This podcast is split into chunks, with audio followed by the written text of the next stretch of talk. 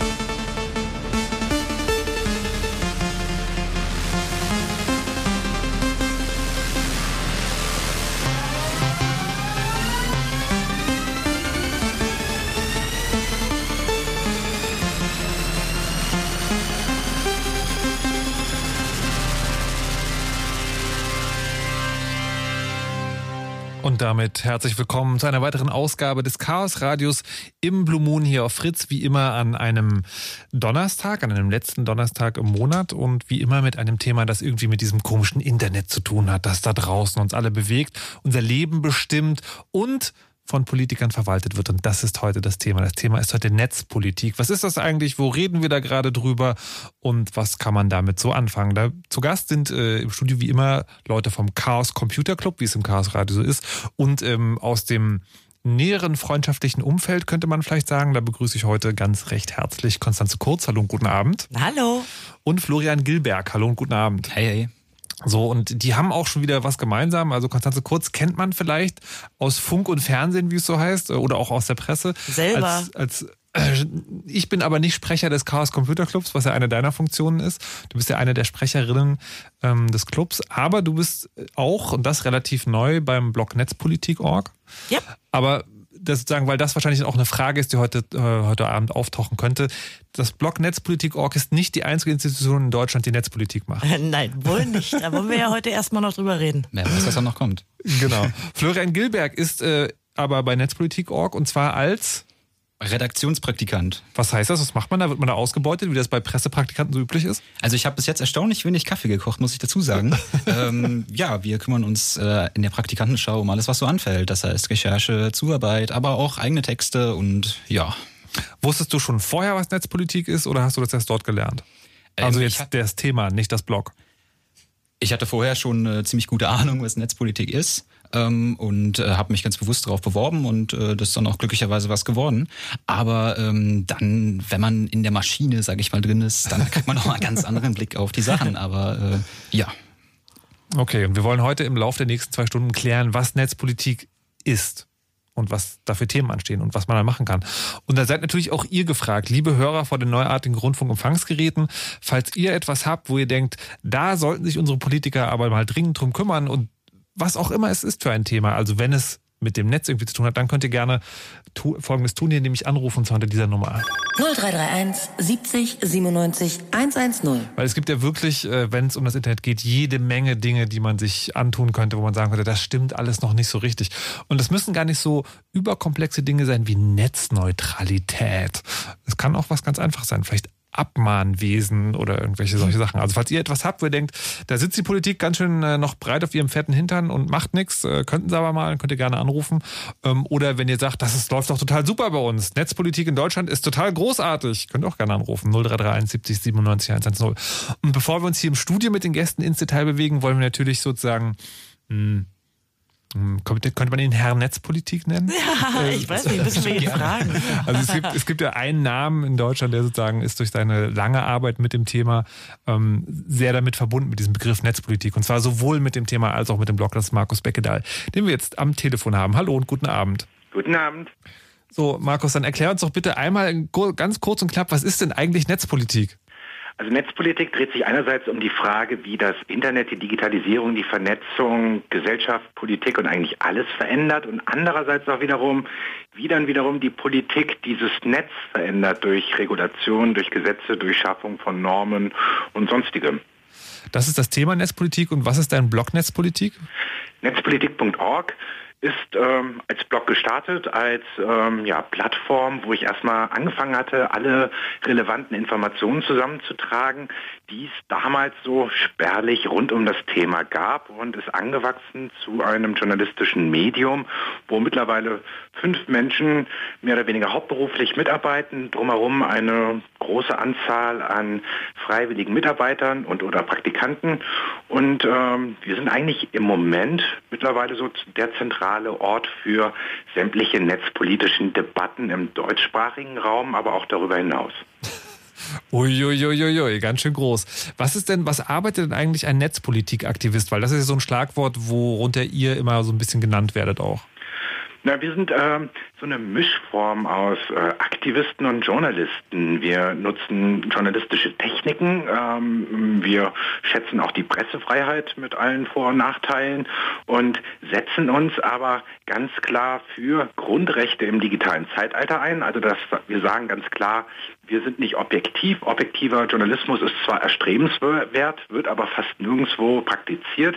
Wir sagen, wir sind subjektiv. Wir berichten journalistisch aus der Perspektive von digitalen Grundrechten und ähm, analysieren, ähm, was in der Politik passiert, analysieren die ganzen Gesetzesprozesse aus der Perspektive von digitalen Grundrechten, recherchieren aber auch äh, Missstände, ähm, veröffentlichen regelmäßig äh, viele Dokumente, die uns zugeschickt werden und für die bisher noch kein Platz im Netz war und äh, versuchen ähm, aus unserer Perspektive ähm, äh, die öffentliche Debatte auch äh, mit zu entfachen, teilweise bei Themen, wo der Rest der Gesellschaft wahrscheinlich erst Jahre später anfängt, sich darüber Gedanken zu machen, sind wir schon diejenigen, die ähm, quasi sagen, da rast was auf uns zu, wir sollten uns Gedanken machen, wir sollten auch aufpassen, dass nicht irgendwelche Industrielobbys äh, ja quasi äh, in den Hinterzimmern jetzt schon irgendwelche Weichen legen, die dann später nachteilig für uns als Bürger oder als Verbraucher ähm, sein werden. Wo du das gerade, wo das gerade schon anklang, also die, ich habe Netzpolitik immer sozusagen erlebt als ein sehr wir gegen die oder die gegen uns. Also es gab da die Aktivisten, die Nerds quasi, dann gab es da die Politiker, dann kam später noch irgendwie so die Industrie dazu. Wie wichtig in dieser Rolle ist denn eigentlich noch oder in diesem ganzen Themengebiet ist denn überhaupt noch der normale User, also quasi jetzt auch die Hörer dieser Sendung oder halt irgendwelche anderen Leute? Wir sind die Wichtigsten. Also ich meine, wir sind die Bürger, wir sind die Nutzer. Nee, warte, da, da muss ich gleich nochmal, da muss ich gleich noch mal fragen. Siehst du dich tatsächlich noch als Teil dessen oder bist du nicht Teil sozusagen eines politischen Betriebs, der sich auch schon sozusagen so ein bisschen verselbstständigt hat? Hm, du meinst jetzt, äh, ob wir uns in irgendeiner Blase bewegen, äh, ähm, wo man nicht mehr genau weiß, äh, was der normale Nutzer denkt. Na, das glaube ich nicht. Also einerseits, wir stehen ja in ständigen Interaktionen, nicht nur mit unserer Community, die äh, aus teilweise 40.000 Leserinnen und Lesern am Tag besteht. Ähm, wir äh, gehen ja auch sehr häufig raus, also wir sind auf sehr vielen Veranstaltungen, Diskussionen präsent und wir sind so eine Art ähm, Brücke zwischen, sagen wir mal, den Nerds, den Hackern auf der einen Seite, denjenigen, die äh, am Austesten sind, was sind so die Grenzen der Digitalisierung, die wir gerade erleben und dem Rest der Gesellschaft. Und wir versuchen als so diese Brückenfunktion äh, auch gegenseitiges Verständnis ähm, zu äh, wecken und gleichzeitig aber auch Übersetzer zu spielen zwischen dem, was da im Netz passiert und dem, was die Gesellschaft jetzt vielleicht noch nicht ganz realisiert, wie, wie äh, oder inwiefern sie davon betroffen ist. Jetzt äh, noch eine letzte Frage an dich. Das ist die, äh, ob du eine Frage hast. Also es gibt ja heute die Möglichkeit, dir anzurufen unter 0331 70 97 110 ähm, und vielleicht eine Frage zur Netzpolitik zu stellen oder auch zu beantworten. Was würdest du denn gerne von den Hörern wissen in Bezug auf dieses Themenfeld? Also ich würde gerne wissen, was äh, was die Gründe sind, äh, was Menschen abhält, äh, für ihre eigenen Rechte einzutreten. Also Netzpolitik geht uns alle an, äh, die Gestaltung des digitalen Raums geht uns alle an. Eigentlich sollte da jeder zusehen, dass er oder sie sich daran beteiligt, weil wenn wir jetzt nicht genau aufpassen, dann werden wir irgendwann vielleicht in Unfreiheit äh, oder noch mehr in Unfreiheit im äh, digitalen Raum unterwegs sein. Und da ist ja die Frage, äh, was hält euch ab, gegen diese ganzen Missstände jetzt nicht aktiv zu werden? Alles klar, ihr habt es gehört, liebe Leute da draußen. Was hält euch ab, äh, an euch an Netzpolitik zu beteiligen oder dafür zu interessieren?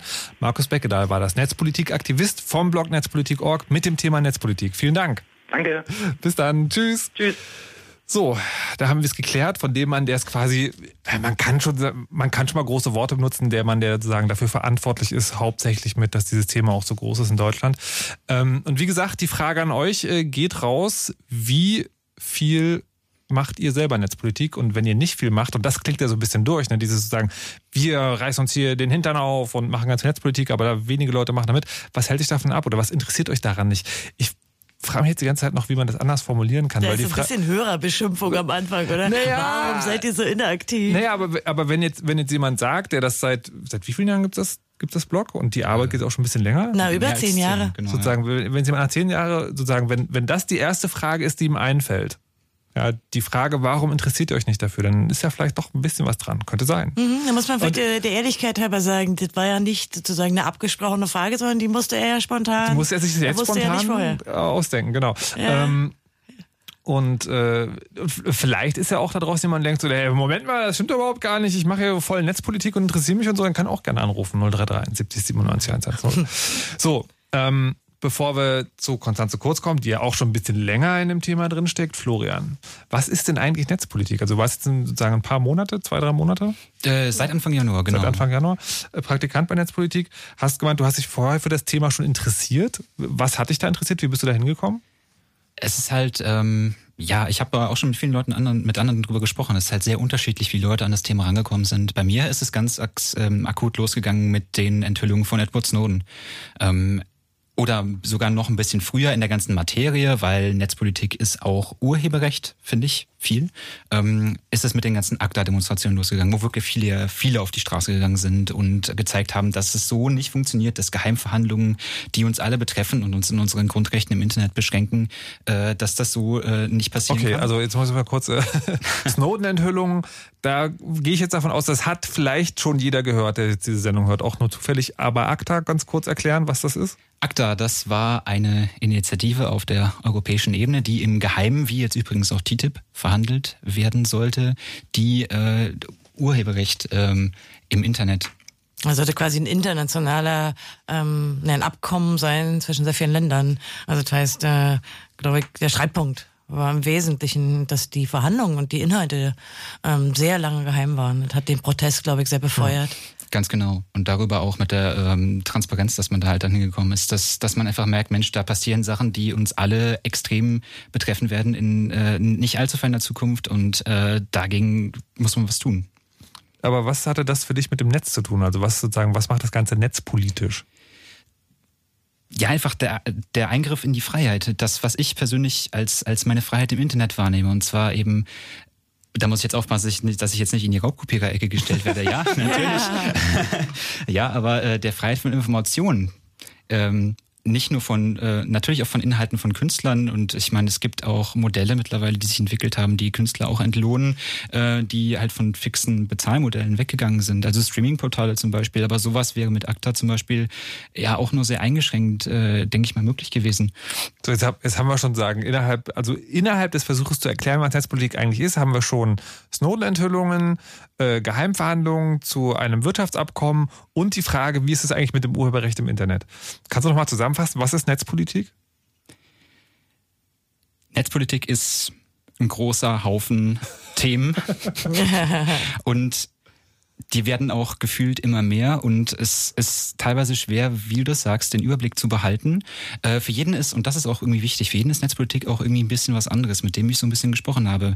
Ähm, jeder setzt da andere Schwerpunkte. Viele sagen, Mensch, ich fühle mich von Geheimdiensten extrem bedroht und überwacht. Andere sagen, ich finde nicht gut, was äh, Internetunternehmen mit meinen Daten machen, was die erheben. Wieder andere sagen, ähm, Mensch, die Netzneutralität, das ist ein Thema, wir brauchen alle, wir müssen alle vom äh, alle Pakete sollen gleich behalten werden, alle sollen die gleichen Chancen im Internet haben. Äh, wieder andere sind beim Urheberrecht und so weiter. Also es ist eine breite Themenpalette, die aber in der Summe genommen so eine unglaubliche ähm, Auswirkung auf uns alle hat und jetzt schon hat, in der Vergangenheit hat und auch in der Zukunft haben wird, äh, dass es sehr bedeutsam ist, da genau hinzugucken. Okay, also zusammengefasst, so irgendwas mit Internet und das ist wichtig, weil es überall ist. Hm. Konstanze Kurz. Was, was ist Netzpolitik? Da bin ich mal gespannt. Einfach und verständlich erklärt. Ja, ich glaube natürlich, dass meine Sicht ein bisschen einfach eine andere ist, weil, weil schließlich die, die Kämpfe sich ja länger ziehen. Also ich meine, Florian ist einfach ein bisschen jünger als ich selbst. Und äh, wenn man irgendwie so zehn Jahre sich mit diesen Sachen auseinandersetzt, dann äh, hat man, glaube ich, ein bisschen einen anderen Blickwinkel. Ich habe mich lange mit diesem Begriff Netzpolitik äh, nicht so richtig anfreunden können. Damit hatte lange Probleme. Ich fand es immer besser, Technologiepolitik zu nennen oder Digitalpolitik. Mittlerweile sehe ich aber auch einfach ein, dass sich der Begriff irgendwie etabliert hat. Ähm, äh, war halt mal eine Nische, wo sich wenige, die sich mit Technik auskannten, über ziemlich enge Kreise äh, und deren Regulierung gestritten haben. Aber wenn man heute drauf blickt, ist es halt ähm, ganz klar äh, oft äh, sehr viele wirtschaftliche Fragen, die sich damit verbinden. Klar, in den Beispielen, die die Florian so hatte, sieht man das ja gut. Also die ACTA-Proteste sind auf jeden Fall auch Proteste gewesen gegen äh, die Durchsetzung der kommerziellen Interessen ohne Nutzerbeteiligung. Also da ging es sicherlich auch um ökonomische Interessen. Und wenn man jetzt auf die letzten Beispiele von Florian blickt, jetzt die Enthüllungen von Edward Snowden, na, da kommen, da kommen wir an eine ganz andere Ebene von Spitzenpolitik. Also längst nicht mehr diese technische Nische. Und dann ist für mich natürlich Netzpolitik, ich würde schon noch ein bisschen weiter fassen. Neben der Urheberrechtsdebatte ist es, äh, gehört für mich heute dazu auch äh, die Gestaltung von äh, unserer Arbeitswelt. Äh, wie arbeiten wir mit Maschinen? Wie gehen wir damit um? Wie ändert sich ein Zusammenleben, wenn es dominiert ist, einfach durch technische Infrastruktur, durch die Geräte, die wir mit uns rumtragen? Also für mich sind die Fragen größer geworden mit den Jahren, aber deshalb natürlich umso spannender, klar.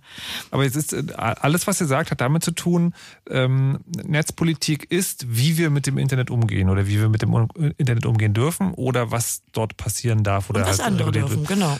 Aber das ist die Frage, sagen, ob wir überhaupt Internet haben, ist keine Netzpolitik. Ich also, würde sagen, dass die Breitbandfrage, also so was auch wie, ähm, ist das eigentlich was, womit eine, eine Bevölkerung versorgt werden muss, deutlich dazu zählt. Wird auch in den Jahren, jetzt in den letzten drei Jahren, würde ich sagen, netzpolitisch ziemlich stark äh, mitdebattiert. Es gibt noch einen Aspekt, den wir nicht so hatten bisher. Zur Netzpolitik gehören für mich heute sehr viel mehr rechtliche Fragen als früher. Einfach klar, es gibt sowieso mehr Gesetzesvorhaben, aber es wird auch sehr häufig sehr juristisch argumentiert. Während früher die Diskussion sehr viel mehr äh, oder viel mehr nur technisch waren. Ähm, ich glaube, da hat sich eine Menge getan, woran man sehr gut sehen konnte, was eigentlich Netzpolitik ist, war in der letzten Legislaturperiode die Enquete-Kommission des Bundestags, die ja so ein breites Feld hatte. Mal die kurz sagen, was, was das war?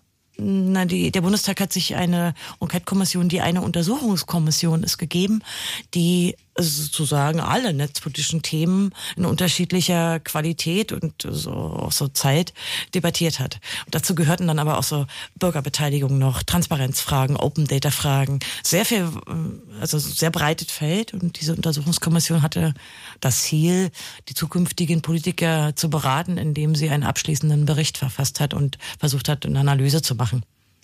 Mhm. Wir haben gleich noch einen Anrufer, glaube ich. Da geht es dann natürlich auch um, die, um das Breitbandding. Noch kurz eine Frage zu der Enquete-Kommission. Das ist ja also quasi Experten setzen sich hin und sagen der Politik dann, was sie von dem ganzen Thema halten. Ja, ich fand ganz spannend, wie sich die zusammensetzte. Ne. So eine, so eine Enquete-Kommission ist ja zur Hälfte Politiker ja. und die andere Hälfte sind Sachverständigen. Ja. Und die Sachverständigen bildeten ziemlich gut ab, was Netzpolitik heute ist. Nämlich die überwiegende Teil, also der überwiegende Teil im konservativen Lager waren kommerzielle Lobbyisten, während sich auf den Oppositionsbänken also die verschiedenen NGOs oder eben Markus Becker da war auch bei mhm. für, für Netzpolitik.org und also, fand ich jetzt interessant und für die SPD saß da sozusagen eine Vertreterin vom, vom Verbraucherschutzzentrale. Das war interessant, wie sich genau die Streits, nämlich äh, um Geld, und äh, Juristen waren natürlich auch da, äh, also, wie sich die so abbildeten in Personen. Das heißt also, ich wollte eigentlich jetzt die Frage stellen, haben die Politiker denn überhaupt darauf gehört, was die Experten gesagt haben? Aber die erübrigt sich ja dann, weil dann hat quasi jeder die Experten eingeladen, die das gesagt haben, was man eh schon geglaubt hat. Ja, der damalige Regierungslager bestehend noch aus FDP und CDU hat auch immer im, ausschließlich und immer im Block abgestimmt. Ähm, ja, da haben sich leider auch äh, die Sachverständigen, die von diesen Fraktionen berufen wurden, immer äh, in der Regel jedenfalls diesem Votum angepasst. Das war schon sehr ja, geprägt von dieser Proportspolitik, wie sie in der Bundespolitik üblich ist. Äh, auch die Akteure sind ja auch teilweise immer noch dieselben, die immer wieder auftauchen. Jetzt zum Beispiel in der Enquete-Kommission war ja auch äh, der Herr Gorni. Ja, bei dem wir gerade jetzt genau, momentan wieder ganz aktuell am Berichten sind, äh, genau. aus der Musikindustrie, der sich äh, schon seit Jahrzehnten ja aktiv ähm, für die ähm, ja, Schaffen eines viel rechtssichereren Raums, wie er es gerne nennt, denke ich mal, im Internet äh, einsetzt und für die Musikindustrie halt da eben äh, lobbyiert und äh, uns am besten alle es ähm, nach, nach drei äh, Fehlstreiken, die wir alle frei haben, äh, nach drei Strikes das Internet äh, abnehmen will, wenn es nach ihm gehen würde. Jetzt, äh, der Herr Gorni ist ja sozusagen eine so ganz, ganz, ganz schöne Personalie, weil ähm, er was der, der Chef des Bundesverbands der Musikindustrie ist und jetzt berufen wurde vom Wirtschaftsminister Gabriel als Berater für digitale Ökonomie. Genau. Hm. also ja, ich finde es interessant, wie wenig Leute sich darum äh, dann, dann noch am Kopf kratzen, dass also ein hauptberuflicher Lobbyist für eine ziemlich große, äh, für einen großen Verband der Musikindustrie jetzt da irgendwie Netzpolitiker spielt. Interessant natürlich auch, welche Kompetenzerwartungen an, an so eine Position. Nee, aber äh, ich muss, man muss, glaube ich, nochmal einen Schritt zurückgeben, wenn man sich, wenn man gar nicht so in dem Thema drinsteckt. Ist das wirklich so ungewöhnlich, dass ein Lobbyist als Berater eines Politikers da sitzt an der Stelle? Also erstmal egal, äh, welche Richtung er einnimmt, zu sagen, aber dass da Leute sitzen, die quasi Experten in ihrem Fach sind und natürlich eine eigene Meinung haben, ist das jetzt normal oder unnormal? Man sieht es auch ähm, an ganz vielen Beispielen. Zum Beispiel auch, wenn wir auf die EU-Ebene gucken, ist es eigentlich gang und gäbe. Ähm, der Herr Oettinger, der auch einer unserer lieben Bekannten ist, äh, über den wir sehr oft berichten, ähm, gibt in seinen Reden eins zu eins Argumente wieder, die wir immer und immer wieder aus Lobbypapieren von Telekommunikationsunternehmen oder deren Zuarbeitsfirmen äh, hören. Beispielsweise, äh, dass ähm, telemedizinische Infrastruktur, äh, dass es essentiell ist und deswegen, deswegen müssen wir das Internet äh, die Gleichheit abschaffen und solchen Anwendungen eben. Für, das sind schon wieder ganz, ne? ganz sehr, sehr, sehr, sehr, sehr, schon wieder extrem ab. Das sind, ja, das sind vor allem sehr viele Themen da schon drin. Ne? Also da geht es dann um die Netzneutralität, also den Datenverkehr. Da wird ein Argument rausgezogen, wo gesagt wird, das ist ganz wichtig, deswegen müssen wir es überall machen. Äh, ich wollte da erstmal noch gar nicht hin, sondern ich wollte erstmal dahin sozusagen, dass Politiker von Leuten beraten werden, die eine an, an Lobbyist das heißt, die eine eigene Meinung vertreten und die natürlich beim Politiker anbringen wollen. Ist das unnormal? Ähm, ich glaube, es ist normal geworden. Der Lobbyismus ist natürlich über die Netzpolitik hinaus ein Problem. Wir nehmen heute, glaube ich, sehr viel stärker hin, dass kommerzielle Verbände wirtschaftliche Interessen so durchdrücken. Nicht nur, also meine Florian sagt ja, das ist auf europäischer Ebene ähnlich. Hm, ich würde da aber nicht auf die Netzpolitik beschränken. Das ist natürlich auch ein gewisser Kompetenzverlust bei der, bei Berufspolitikern, die solche Art von Beratung suchen und brauchen. Aber dass wir es hinnehmen als Bevölkerung, dass sozusagen dort ganz klare wirtschaftliche Interessen, die mit Gemeinwohlinteressen nicht immer, nicht immer die gleichen sind. Ähm, zu sagen, in der Tagespolitik Beratungen da sind, ist, glaube ich, ein neueres Phänomen seit vielleicht 15 Jahren. Aber das wäre sozusagen, das wäre ja nicht schlimm, wenn, wenn da Lobbyisten aus jeder Richtung sitzen. Und jetzt ist die Frage, seht ihr euch auch als Lobbyisten? Oder also ich würde mich schon als Lobbyist bezeichnen, in dem Sinne, dass ich den Begriff nicht prinzipiell negativ konnotieren würde, denn es gibt Lobbyisten, die keine kommerziellen Interessen vertreten, sondern eher zu sagen, Menschen oder bürgerrechtliche Ziele haben. Die, die, also ich finde den Lobbyismusbegriff nicht nur negativ. Mich stört, wenn ganz klare ähm, wird, rein wirtschaftliche Interessen dahinter stehen. Manchmal ist es durchaus so, dass wirtschaftliche Interessen nicht unbedingt äh, gemeinwohlgefährdend sind oder so. Also ich meine, äh, ich will ja nicht total wirtschaftsfeindlich sein. Es gibt ja manchmal Sachen, wo Bürgerrechte und Wirtschaftsinteressen durchaus äh, gemeinschaftlich äh, am selben Strang ziehen könnten. Das gibt's ja.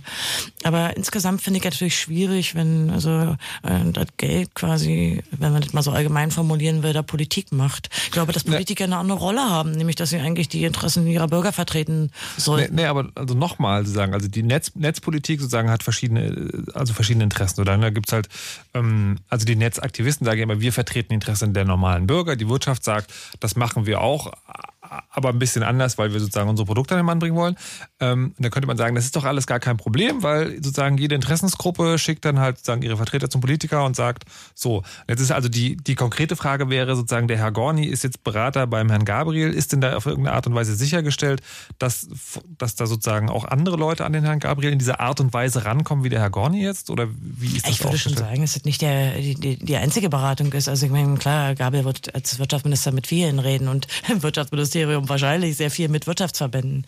Ich würde aber schon sagen, dass es ein Ressourcenproblem ist. Das merkt man ja seit vielen Jahren in der Netzpolitik besonders. Also, heißt? dass man natürlich merkt, dass man, wenn man plötzlich äh, mit äh, kommerziellen Verbänden zu tun hat, das hat sich ja einfach in den letzten zehn Jahren so entwickelt, dass die natürlich andere Ressourcen haben. Ja? Die haben viele Mitarbeiter, die haben eine, eine andere Möglichkeit, PR zu machen, als in der Regel so Bürgerrechtsgruppen können oder kleinere NGOs wie, weiß ich nicht, die Free Software ähm, Foundation oder, oder wie auch der CCC, der ehrenamtlich arbeitet oder auch wie eine relativ äh, kleiner, eine kleine Redaktion wie Netzpolitik.org. ist einfach eine Ressourcenfrage. Also, okay, klar, also weil große Wirtschaftsunternehmen geben viel Geld in die Verbände, die haben viele Mitarbeiter. Das ist, glaube ich, so ein bisschen so eine gewisse Machtasymmetrie. Da, also ich fasse mal erst so kurz die erste halbe Stunde zusammen. So Netzpolitik ist erstmal ganz schön viel, was irgendwie mit dem Internet zu tun hat. Und das Ziel von Netzpolitik ist, die Politiker zu beeinflussen, die dann bestimmte Regelungen treffen. Und das erste Problem, das wir haben, ist, dass die wiederum eigentlich nicht selber Entscheidungen treffen, sondern beraten werden. Beraten in Anführungszeichen, weil die Leute, die sie beraten, halt eigene Interessen durchsetzen und die werden können lautstärker vorgebracht werden von den Wirtschaftsverbänden, weil die einfach mehr Manpower haben an dieser Stelle. Ich würde es jetzt auch nicht ganz so generalisieren. Also in den Jahren gibt es mittlerweile in allen Parteien natürlich auch Netzpolitiker, die selbst eine hohe, auch technische Kompetenz haben. Okay, also, weil, aber es gibt weil, auch wir, weil, wir, weil wir gleich Nachricht machen, wir können es ja nachher noch genau schauen. Ähm, sozusagen die Frage ist, also okay, erster äh, Fakt, den schreiben wir uns auf, wir behandeln ihn nachher nochmal. Also ist eine Partei immer eine Meinung oder gibt es unterschiedliche Meinungen, was Netzpolitik angeht? Frage, Leute, die von Netzpolitik eher viel Ahnung haben, sitzen die auch auf Entscheidungsstellen oder sind das sozusagen Leute, die in der Partei irgendwo dann hinten dran auf, Entscheidungsst auf Entscheidungsstellen sitzen Macht- und Spitzenpolitiker. Die sind in der Regel durch andere Kompetenzen als Sachkompetenzen okay, okay, verstehe. Alles klar, dann halten wir das fest. An der Spitze der Netzpolitik ähm, sitzt ein Machtpolitiker, nicht Fachpolitiker. Interessant. Wir klären gleich äh, alles weitere, was man noch über Netzpolitik wissen kann. Vorher gibt es aber erstmal die Nachrichten mit Wetter und Verkehr. Die neuen Deutschpoeten, das sind ja nicht nur die ganz Großen, wie Crow, Jan Delay und Clouseau.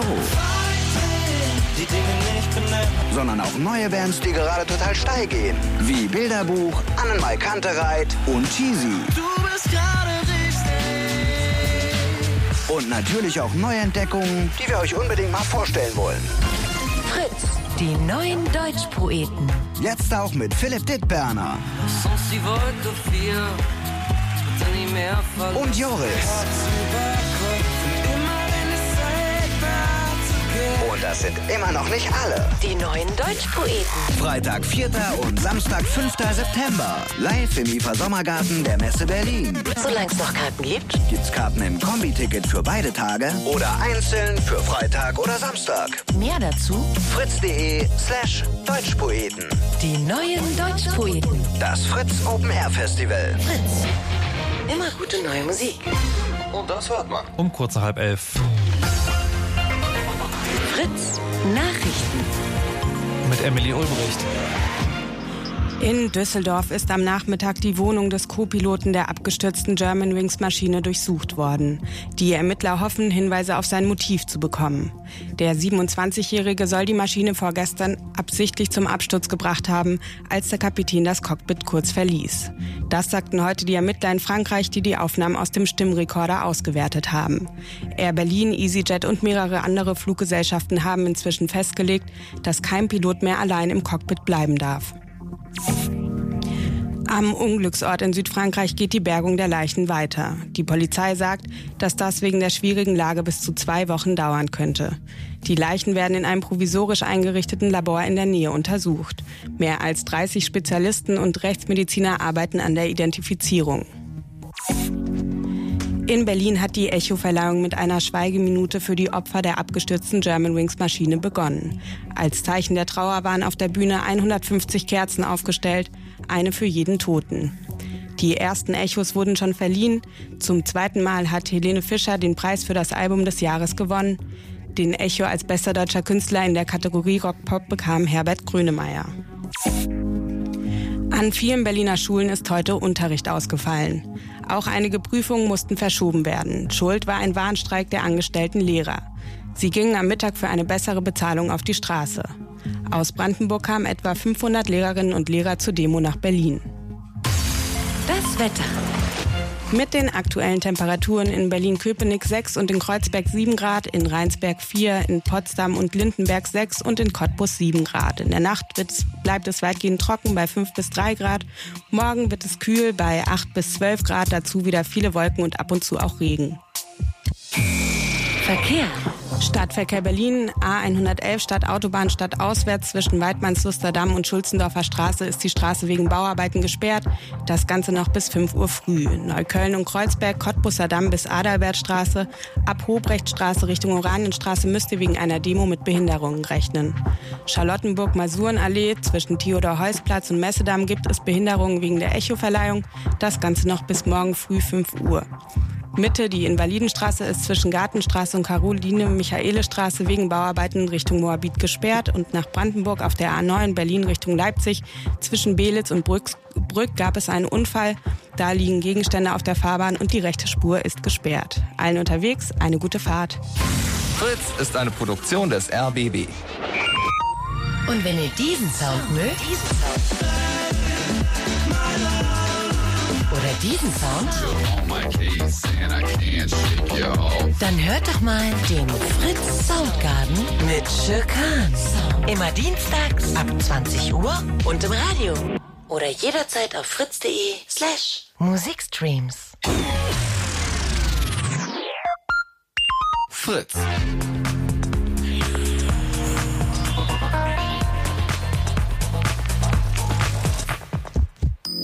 Blue Moon. Heute Chaos Radio im Blue Moon mit Markus Richter. Hallo und guten Abend. Und im Chaos Radio sind immer Leute vom Chaos Computer Club. Chaos Computer Club zu Gast, heute in Gestalt von Konstanze Kurz. Hallo und guten Abend. Hallo. Und äh, zu Gast vom Blog Netzpolitik.org ist Florian Gilberg. Hallo und guten Abend. Hallo. Und wir sprechen heute mal ganz allgemein über Netzpolitik. Was ist denn das eigentlich? Weil das ist jetzt schon sozusagen so ein, allgemein verwendeter Terminus. Immer mal wieder fällt der Netzpolitik-Dinge werden da entschieden und man weiß vielleicht gar nicht mehr so genau, was das ist, wer dahinter steckt. Und das wollen wir heute Abend alles mal erklären. Natürlich auch die Themen, um die es ja gehen soll. Und ihr sollt anrufen. Ihr sollt anrufen, wenn ihr glaubt, bei der Politik, die in unserem Land gemacht wird, da fehlt noch was in Bezug auf das Internet. Das Internet ist euch zu schmal, was ihr bekommt, oder da gibt es euch zu viele Verbote oder vielleicht auch zu wenige. Und äh, all diese Dinge könnt ihr tun und heute mal loswerden hier im Chaos Radio im Blue Moon, wenn ihr Folgendes tut, und zwar anrufen. Eure Meinung? Jetzt anrufen. 0331 70 97 110. Vielleicht ärgert euch ja auch, oder ihr findet super, dass Herr Gabriel gerade vorgeschlagen hat, dass Vorratsdatenspeicherung noch eine total super Sache wäre. So, ähm, erst noch kurz die erste halbe Stunde zusammenfassen. Wir haben schon mal geklärt, was Netzpolitik ist, nämlich so grob irgendwie alles, was im Internet reguliert werden kann, darf und soll. Und das das Problem ein bisschen ist, die Entscheidungen darüber, was Netzpolitik ist oder was da passiert, werden von den großen Politikern an den Spitzen, also von den Ministern und den Vorsitzenden getroffen. Und das sind, äh, wie Konstanze vorhin gesagt hat, Machtpolitiker, keine Sachpolitiker. Das heißt, ich entnehme dem sozusagen, die haben nicht so doll viel Ahnung von dem Thema, lassen sich deswegen halt immer beraten und beraten tun die Leute, die am besten an die Politiker rankommen und das sind eher die Wirtschaftsverbände mit äh, viel Geld und Manpower, die Lobbyisten anstellen können und nicht so sehr die Nichtregierungsorganisationen, wie es so schön heißt. Die Themen können wir gleich noch genau besprechen. Ihr seid ja, wie gesagt, aufgerufen anzurufen, um zu sagen, was euch in der deutschen Netzpolitik stört und Lennart hat zum Telefonhörer gegriffen aus Berlin Mitte, 17 Jahre alt. Hallo Lennart. Ja, meine Frage ist, wenn ich das Thema Netzpolitik höre, warum gibt es im Jahre immer noch, im Jahre 2015 immer noch dieses schöne Problem äh, namens Drosselung? Ich meine, ich bin äh, stationär mit dem Internet unterwegs und mit dem Smartphone ist es eigentlich kein Problem, aber wenn man quasi so allgemein nur äh, über das mobile Funknetz zugreifen kann, dann ist es doch echt kacke, wenn man auf Steinzeitniveau surfen darf. Also, Warum? Also, dass das sozusagen ähm, dass das störend ist, das wird sicherlich jeder bestätigen können, der am, in der Mitte des Monats mal die Meldung bekommen hat, so, wir drosseln jetzt Ihren Internetverkehr, buchen Sie zu für 400 Milliarden Euro ein weiteres Megabyte. Ähm, aber äh, bevor wir über das Warum reden, wollen wir von dir gleich gerne nochmal wissen, äh, hättest du gerne von der Politik, dass sie das ändern, also dass sie sagen, so, dass sie quasi den, der Wirtschaft verbieten zu drosseln? Zumindest nicht so hart. Okay. Also, Gut, also, wir, wir, ja. Wir können ja gleich nochmal genau über Lösungsvorschläge diskutieren. Ähm, so hier, liebe, liebe Netzpolitikaktivisten, warum gibt es immer noch eine Drosselung? Warum, warum habt ihr da nichts gemacht? Ihr hättet doch mal hier das irgendwie klären können, bitte? Ja, es tut uns extrem leid. Ja, das möchte auch sein. dass wir das nicht schon früher gemerkt haben. Nein, also äh, ja, Lennart, ganz konkret zu deiner Frage. Ähm, ich, da kann man das wieder extrem sehen. Ich meine, wer bringt dir das Internet auf dein Handy? Das machen ja die Telekommunikationsunternehmen. Und das machen ja auch andere Provider, die das bei dir durch die Telefonbuchse zu Hause ins WLAN bringen. Und die haben natürlich ein Interesse daran, Geld zu verdienen. Und die haben dann halt gemerkt, als, als es dann hochkam mit den Smartphones, Mensch, die Leute wollen unterwegs äh, aufs Internet auch zugreifen. Und zwar nicht so sich dann Jamba-Klingeltöne wie früher runterladen, sondern auch wirklich echt surfen. Äh, Mensch, da können wir doch mal ein anderes Modell einführen und dann machen wir halt nicht die Flatrate, weil wir merken, da gibt's halt nicht so viel Geld mit, sondern wir sagen halt, okay, du... Es immer noch. Hm, wie bitte? Eine Flatrate ist es immer noch. Ich bezahle, also ich kriege ja äh, unendlich viel äh, äh, Daten. Ich, es wird nur halt gedrosselt. Ich muss ja nicht Zusatz zahlen, wenn ich quasi nicht High-End-Speed haben möchte. Ja, natürlich, klar. Ähm, das machen da wir wollte natürlich. ich noch kurz einreden. Dazwischen. Also die Lennart hat sozusagen die Spitzfindigkeit der Telekommunikationsanbieter übernommen. Die sagen, na, was wollt ihr denn? Das ist doch eine echte Flatrate, weil man kriegt ja die ganze Zeit Internet. Fakt ist aber natürlich, dass wenn, wenn das sozusagen gedrosselt wird, dass es eigentlich nicht funktioniert. Also ich habe das selber ausprobieren dürfen. ähm, und wenn man sozusagen moderne Internetangebote, was heißt moderne, zeitgemäße Internetangebote versucht zu nutzen, wenn man irgendwie GPRS hat, das kann man vergessen. Also das ist im Prinzip kein Internet. Aber was steckt denn jetzt dahinter? Also sagen, klar, es gibt das wirtschaftliche Interesse, wenn wir, wir können halt mehr Geld damit machen. Aber wieso gibt es denn keine, oder gibt es denn überhaupt eine Politik dazu? Es gibt ähm, die Politik, die das versucht äh, zu regulieren, ähm, aber die ist halt sehr schwach. Die Telekommunikationslobby, wie wir ja in der ersten halben Stunde schon, äh, auf, äh, schon drauf gekommen sind, äh, ist sehr stark und äh, der Branchenverband, namentlich das zum Beispiel Bitkom, hat halt ein Interesse daran, dass das so bleibt, wie es momentan ist, weil man kann mehr Geld damit verdienen. Und die Leute, die sagen, wir wollen freies, offenes Internet, unbegrenzt, überall, jederzeit, ähm, da wird halt mit ganz vielen anderen Sachen auch gegen argumentiert. Ähm, Also wir haben, glaube ich, mehrere Probleme, die man so politisch angehen kann, wenn man so diese, in diesem Bereich betrachtet. Einmal die ganze Frage von Breitband. Also inwieweit muss ein Staat irgendwie Anreize für wirtschaftliche Unternehmen setzen, dass sie möglichst gut ausbauen, also möglichst gute Kapazitäten anbieten können. Dann die Frage, die sich ja auch oft an die Politik richtet, wie transparent müssen Unternehmen sein in Bezug auf so eine, also Preise und Drosselungen, ja, sodass also die Verbraucher, wenn es einen Wettbewerb gibt, auch gut vergleichen können. Mhm. Damit man eben wirklich sagen kann, ah, wenn ich einen neuen Vertrag mache, wer bietet mir wirklich welche Konditionen und muss nicht 90 Seiten äh, kleinen Text lesen. Also die, diese, diese Frage sind ja eher politische Fragen, weil da könnten ja die politischen Entscheidungsträger, zum Beispiel im Wege von Gesetzen, mehr Transparenz herstellen. Die könnten ja zum Beispiel Unternehmen zwingen, und deutlicher klarzustellen, was sie eigentlich für Konditionen haben. Dann kann man als Verbraucher besser wählen. Äh, in anderen Märkten stellt sich natürlich dann wieder die Frage, gibt es denn überhaupt ordentlich Wettbewerber? Also je nachdem, wie das so ausgestaltet ist. Und da mischt sich so, äh, werden sich so mehrere Themengebiete mischen, die schon lange heftig debattiert werden, aber letztlich von den jeweiligen Regierungen nicht wirklich angegangen worden. Naja, aber das sagen, also alles, also alles, was nicht die Frage ist, warum haben wir nicht unbegrenzt mobiles Internet, ist ja sozusagen, ist ja dem nachgeordnet. Also die Frage, wie man die Angebote klar formuliert, die würde sich ja gar nicht stellen, wenn einfach sozusagen genau. es, es sozusagen Internet gäbe. Ähm, äh, ja, ich frage mich gerade sozusagen, wie äh, Gibt's, also kann man das valide fordern, dass man sagt, so ihr dürft nicht drosseln, weil das ist menschenunwürdig? Man kann natürlich verschiedene Ansätze angucken, zum Beispiel in andere europäische Länder. Also was garantieren zum Beispiel andere Länder für typische Durchsätze? Also indem sie in der Regel ja so die alten Staatskonzerne und deren Konkurrenten, gibt es ja oft in europäischen Ländern, dass sie eben Anreize setzen, dass die mehr ausbauen. Ähm, da gibt's halt unterschiedliche Ansätze. In Deutschland ist es ja doch eher, wie soll ich sagen, durchschnittlich. Ja. Wenn man so guckt in die digitale Agenda, ja, äh, sind die Mehrbezahlen, die sie uns da für die Zukunft versprechen, nicht unbedingt, wie soll ich sagen, na ja, nicht unbedingt an der oberen Spitze. Äh, das andere ist natürlich, wie gesagt, äh, Regulierung in Bezug auf, was muss ein Unternehmen dem Endverbraucher wie mitteilen, damit er eben vergleichen kann und eine informiertere Entscheidung treffen kann. Mhm. Das betrifft aber auch zum Beispiel Vertragslaufzeiten. Also wie lange muss ich denn so einen Vertrag zum Beispiel machen? Aber äh, das sagen, das ist jetzt aber schon auch ein Thema, das irgendwie so uns alle nervt irgendwie, mhm. also gerade am Monatsende, ne? Oder beziehungsweise der Monatsmitte, wenn, wenn dann das Handy halt, wie er sagt, gedrosselt. Das ist aber auf der auf der netzpolitischen Agenda nicht so weit oben. Also eigentlich bei niemand habe ich das Gefühl. Na doch. Es, die Drosselung war schon lange, sehr lange ja, im netzpolitischen Diskurs. Beim Breitband erst ein bisschen später. Naja, nee, aber das, aber wir reden, ich glaube, ein bisschen, ein bisschen aneinander vorbei, weil die, äh, weil es geht ja, also worum es Lennart geht, ist ja, glaube ich, sozusagen die Drosselung beim, ja. ähm, beim Smartphone. Und das nee, beim PC. Also, beim, also tatsächlich beim Stand-PC. Ich äh, bin da jetzt ein Sonderfall, aber die Telekom, äh, oder ich weiß nicht, irgendwer hat gesagt, dass äh, äh Internet auf ländlichem Gebiet abgedeckt ist, wenn 90 Prozent durch DSL oder LTE gedeckt ist. Das Problem ist, bei LTE wird irgendwann gedrosselt. Und das ist nicht irgendwann, sondern erst nach, sondern nach, weiß was ich, 30 Gigabyte, was äh, äh, bei DSL-Verbrauch äh, relativ wenig ist. Also du willst sozusagen auch noch auf die Problematik, dass manche, die nicht gerade in großen Städten leben, natürlich äh, irgendwie, weiß ich nicht, am, am Rande irgendwie, am Rande von Städten schlechtere Netzversorgung haben und dass sich da auch in den letzten Jahren nicht viel getan hat.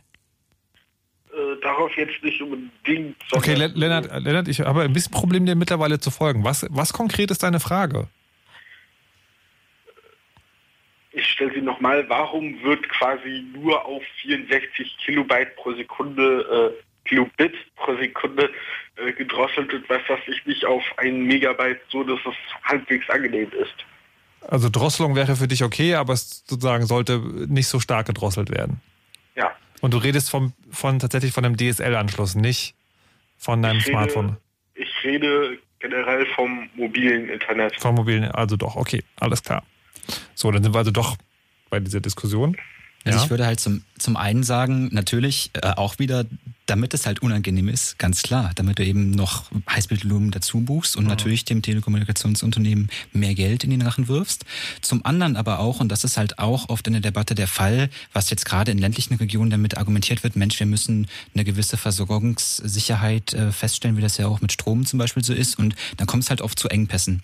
Ich habe gestern erst eine Reportage gehört äh, von Kollegen, ähm, der ähm, zum Beispiel über äh, Regionen in Brandenburg berichtet hat, wo ähm, Top-Infrastruktur ist, Landesschule, ähm, die in digitalen Berufen ausbildet. Die haben 250 PCs und äh, ganz toll smart interaktive Tafeln ähm, und die teilen sich alle eine 6 Mbit-Leitung. Und wenn da, ich meine, habt ihr vielleicht auch schon mal alle so oder du und Lennart auch ganz persönlich äh, kennengelernt, ne, wenn man mit äh, ein paar Freunden zusammen oder auf einer Party oder im öffentlichen WLAN hängt, dann geht das sehr schnell, äh, wird das sehr, sehr langsam und dann kommt es auf dieses gedrosselte Niveau. Und ähm, das ist halt ähm, ja das die Dystopie oder die Gefahr, die uns irgendwie auch alle erwartet, wenn ich jetzt mal so den Bogen zur Netzneutralität damit schlagen könnte, dass das oft eben so ist, äh, dass es argumentiert wird, Mensch, wenn wir alle permanent äh, Highspeed äh, streamen wollen und nur Videos angucken, dann wird's für alle irgendwie so langsam und deswegen da ist zum Beispiel oft das Argument, Mensch, machen wir es doch anders, schalten wir doch Überholspuren wie das im Mobilfunknetz zum Beispiel ist, mit, dass man unendlich viel Musik streamen kann, das dann eben nicht ähm, in das Datenvolumen mit äh, rein, äh, reingezählt wird. Also auch wenn du nur noch 64 äh, Kilobyte pro Sekunde hast, du trotzdem noch äh, die Alben von äh, ja, deinen Lieblingskünstlern dir anhören kannst. Lennart, ist die Frage dann erstmal beantwortet? Ja. Okay, alles klar. Dann vielen Dank und viel Spaß dir noch. Jo. Bis dann. Tschüss. Ähm, ich wollte den Gedanken noch kurz weiterführen mit dem, ähm, gerade mit der, mit der Drosselung, weil die, man könnte ja auch sagen, ähm, die drosseln jetzt und das ist halt ein wirtschaftliches Interesse und da müsste man vielleicht politisch vorgehen. Aber ist das bei jedem Thema wirklich so? Da könnte man hier nicht auch sagen, das regelt schon der Markt irgendwie. Also muss man sich da als Aktivist immer reinhängen, weil ich könnte mir zum Beispiel durchaus auch vorstellen, wenn jetzt alle, alle Konzerne fangen an zu drosseln und sagen so hier, äh, ab 30 Gigabit, auch beim dicksten DSL-Anschluss ist erstmal Schluss, dann müsst ihr extra bezahlen, dass dann irgendwann einer der Anbieter auf die Idee kommt, naja, warte mal, irgendwie, wenn das alle machen und ich jetzt sage, 60 oder richtiges Internet, dann, dann kommen ja ganz viele Kunden zu mir. Dann so, also kann man sich da nicht auch auf, auf den Markt sozusagen verlassen oder ist das zu sehr Das ist natürlich ein Argument, was, was häufig gebracht wird, äh, unter den Marktgläubigen. Ja. Aber man muss natürlich gucken, welcher Markt. Äh, zum Beispiel unterscheidet sich natürlich der Mobilfunkmarkt vom Festnetzmarkt ganz erheblich. Weil wir halt immer noch von früheren Zeiten her, ich meine, wir hatten ja mal einen Staatskonzern sozusagen, wir haben halt äh, Festnetz äh, noch eine hohe Dominanz mhm. der Telekom, während sich der Markt im Mobilfunkbereich anders darstellt. Also da haben wir halt nicht so einen großen Anbieter, der sehr hohe Marktanteile hat. Entsprechend natürlich andere Märkte, Funktionsmechanismen. Hm. Warte mal, und jetzt fällt mir gerade auf zu sagen, also wenn das wirklich so ist, dass der Festnetzmarkt noch eher dominiert ist von einem Staatskonzern und der Mobilfunkmarkt nicht, also der das Beispiel für die freie Wirtschaft wäre eher der Mobilfunkmarkt und dort ist die Situation mit dem Internet schlechter. Hm, vielleicht beantwortet das die Frage von selbst. Nee, gut, das ist aber natürlich auch ist weiterhin natürlich eine Frage des Ausbaus. Ja, ja klar. Äh, und auch der Geschäftsmodelle, die die unterschiedlichen Anbieter im Mobilfunkmarkt haben und aber auch der Transparenz der Dienstleistung. Denn die Verbraucher müssen ja auch eine Möglichkeit haben, äh, einfach zu vergleichen. Und äh, wenn es zum Beispiel sehr schwierig ist für die Verbraucher zu wechseln, sie sehr langfristig gebunden sind und schlecht vergleichen können, äh, dann können sie natürlich ihre Marktmacht mit ihren Portemonnaies schlechter ausüben. Mhm. Ja? Und dann haben wir natürlich im Mobilfunkbereich äh, auch keine Bundesnetzagentur, die da groß tätig wird. Wir haben eine Behörde in Deutschland, die sich um den Festnetzmarkt besonders kümmert, weil eben da der alte Staatsmonopolist noch so eine hohe Macht hat, mhm. nämlich die Bundesnetzagentur, also die frühere RecTP, die ist jetzt umbenannt worden wie die meisten Behörden. Ähm, und die kümmert sich halt ganz wenig um diesen Mobilfunkbereich. Das betrifft die ganze Netzneutralität auch, weil sie eben argumentieren, na ja, Mobilfunk ist ja Wettbewerb, haben wir ja nicht so Probleme, müssen wir uns nicht so kümmern wie im Festnetz. Hm. Ja, dann muss ich auch noch was Drittes sagen. am Anfang, als es so losging mit äh, dem Streit um damals um die Drossel kommen und die ersten dieser dieser Drosselung, hat sich noch wenig Widerstand geregt. Erst als dann so das sich so durchsetzte, fing es an, viele Leute zu stören. Mhm. Also wie so ein typischer Effekt, weil viele merken es, viele stören sich dran. Äh, dann kommt erst so ein bisschen Protest auf. Ver verzweifelt man da äh, als, als Aktivist manchmal ein bisschen, wenn man so denkt, Leute, wir haben euch vor fünf Jahren gesagt, dass genau das passieren würde. Und jetzt, wo es zu spät ist, regt ihr euch drüber auf. Was ist los mit euch? Äh, also ich kann mich darüber eigentlich nicht so ärgern. Ich kann aber verstehen, dass viele immer sagen, ja, sage ich, habe ich doch schon seit ja. Jahren gesagt. Aber das hilft halt auch keinem. Ne? Ja. Mir geht es in anderen Bereichen ja auch so. also die jetzt nicht mit Technik zu tun haben. Da kriege ich ja Sachen auch erst später mit, äh, erst wenn sie mich dann wirklich irgendwie betreffen als mhm. Verbraucher oder mhm. so. Also ich habe da schon Verständnis für eine gewisse Schwerfälligkeit. Und ich möchte trotzdem auch nochmal über die Priorisierung sprechen. Also weil die, ihr hattet ja am Anfang gesagt, ne, das Problem ist auch, dass, dass die sagen, die ganzen Leute, die auf der Aktivismusseite stehen, also Chaos Computer Club und anverwandte äh, und freundschaftlich verbundene Organisationen und Institutionen, haben ein Personalproblem, weil sie einfach nicht die fette Kohle haben und deswegen nicht 100.000 Leute abstellen können. Und jetzt gibt es ja, das haben wir auch schon festgestellt, in der Netzpolitik ein ganzes Themenfeld und da gibt es halt so eine Sachen wie irgendwie Snowden-Leaks, Geheimdienstüberwachung, Vorratsansprache etc. etc. Und jetzt frage ich mich sozusagen bei diesem Drosselungsding, da könnte man ja auch sagen, so, ne, also gut, das ist halt doof, dass irgendwie nach 30 Gigabyte gedrosselt wird, aber 30 Gigabyte, das ist halt auch schon erstmal irgendwie ein bisschen Internet und es gibt ja dringendere Probleme. Ist, ist das so, dass Netzpolitik auf der Aktivistenseite priorisiert wird, was diese Themen angeht, weil es sozusagen dann wichtige und weniger wichtige Themen gibt? Also ich glaube, da muss man sehr stark unterscheiden, wer sich wofür einsetzt. Es gibt ja so NGOs, die sich für Menschen- oder Bürgerrechte im Netz einsetzen, die haben einen relativ engen Fokus, also spezielle Themen. Ein gutes Beispiel dafür ist sicherlich so die Free Software Foundation. Die hat halt einen bestimmten Fokus. Ja, da sind manche Bereiche in Netzpolitik dabei und manche nicht. Ähm, der CCC zum Beispiel hat oft auch einen stärkeren Fokus auf äh, IT-Sicherheit, also auf so klassische Hacker-Themen, ähm, hat aber vor allen Dingen, finde ich, auch immer bei solchen Themen eher noch diese Bürgerrechte im Blick. Also die betrachtet die Netzneutralität weniger unter diesen ja nur ökonomischen Phänomenen, das ist ja viel Analyse von von so Marktwirtschaft, sondern eher in Fragen der Meinungsfreiheit, also wo sind sind die berührt von Netzneutralität, wenn da jemand was diskriminiert oder priorisiert. Also es sind so ein bisschen unterschiedlich, wie die verschiedenen Organisationen hm. das machen. Ähm, wenn man gemeinschaftlich manchmal Kampagnen hat oder wenn zum Beispiel Netzpolitik.org auf so eine Probleme hinweist, mh, ist es eben unterschiedlich unterschiedlich, wer dran geht an die Themen. Und äh, man merkt dann natürlich auch sehr stark, dass da unterschiedlich in die Politik eingewirkt wird. Manche Themen sind einfach für die Wirtschaft nicht so interessant und werden weniger belobbyt.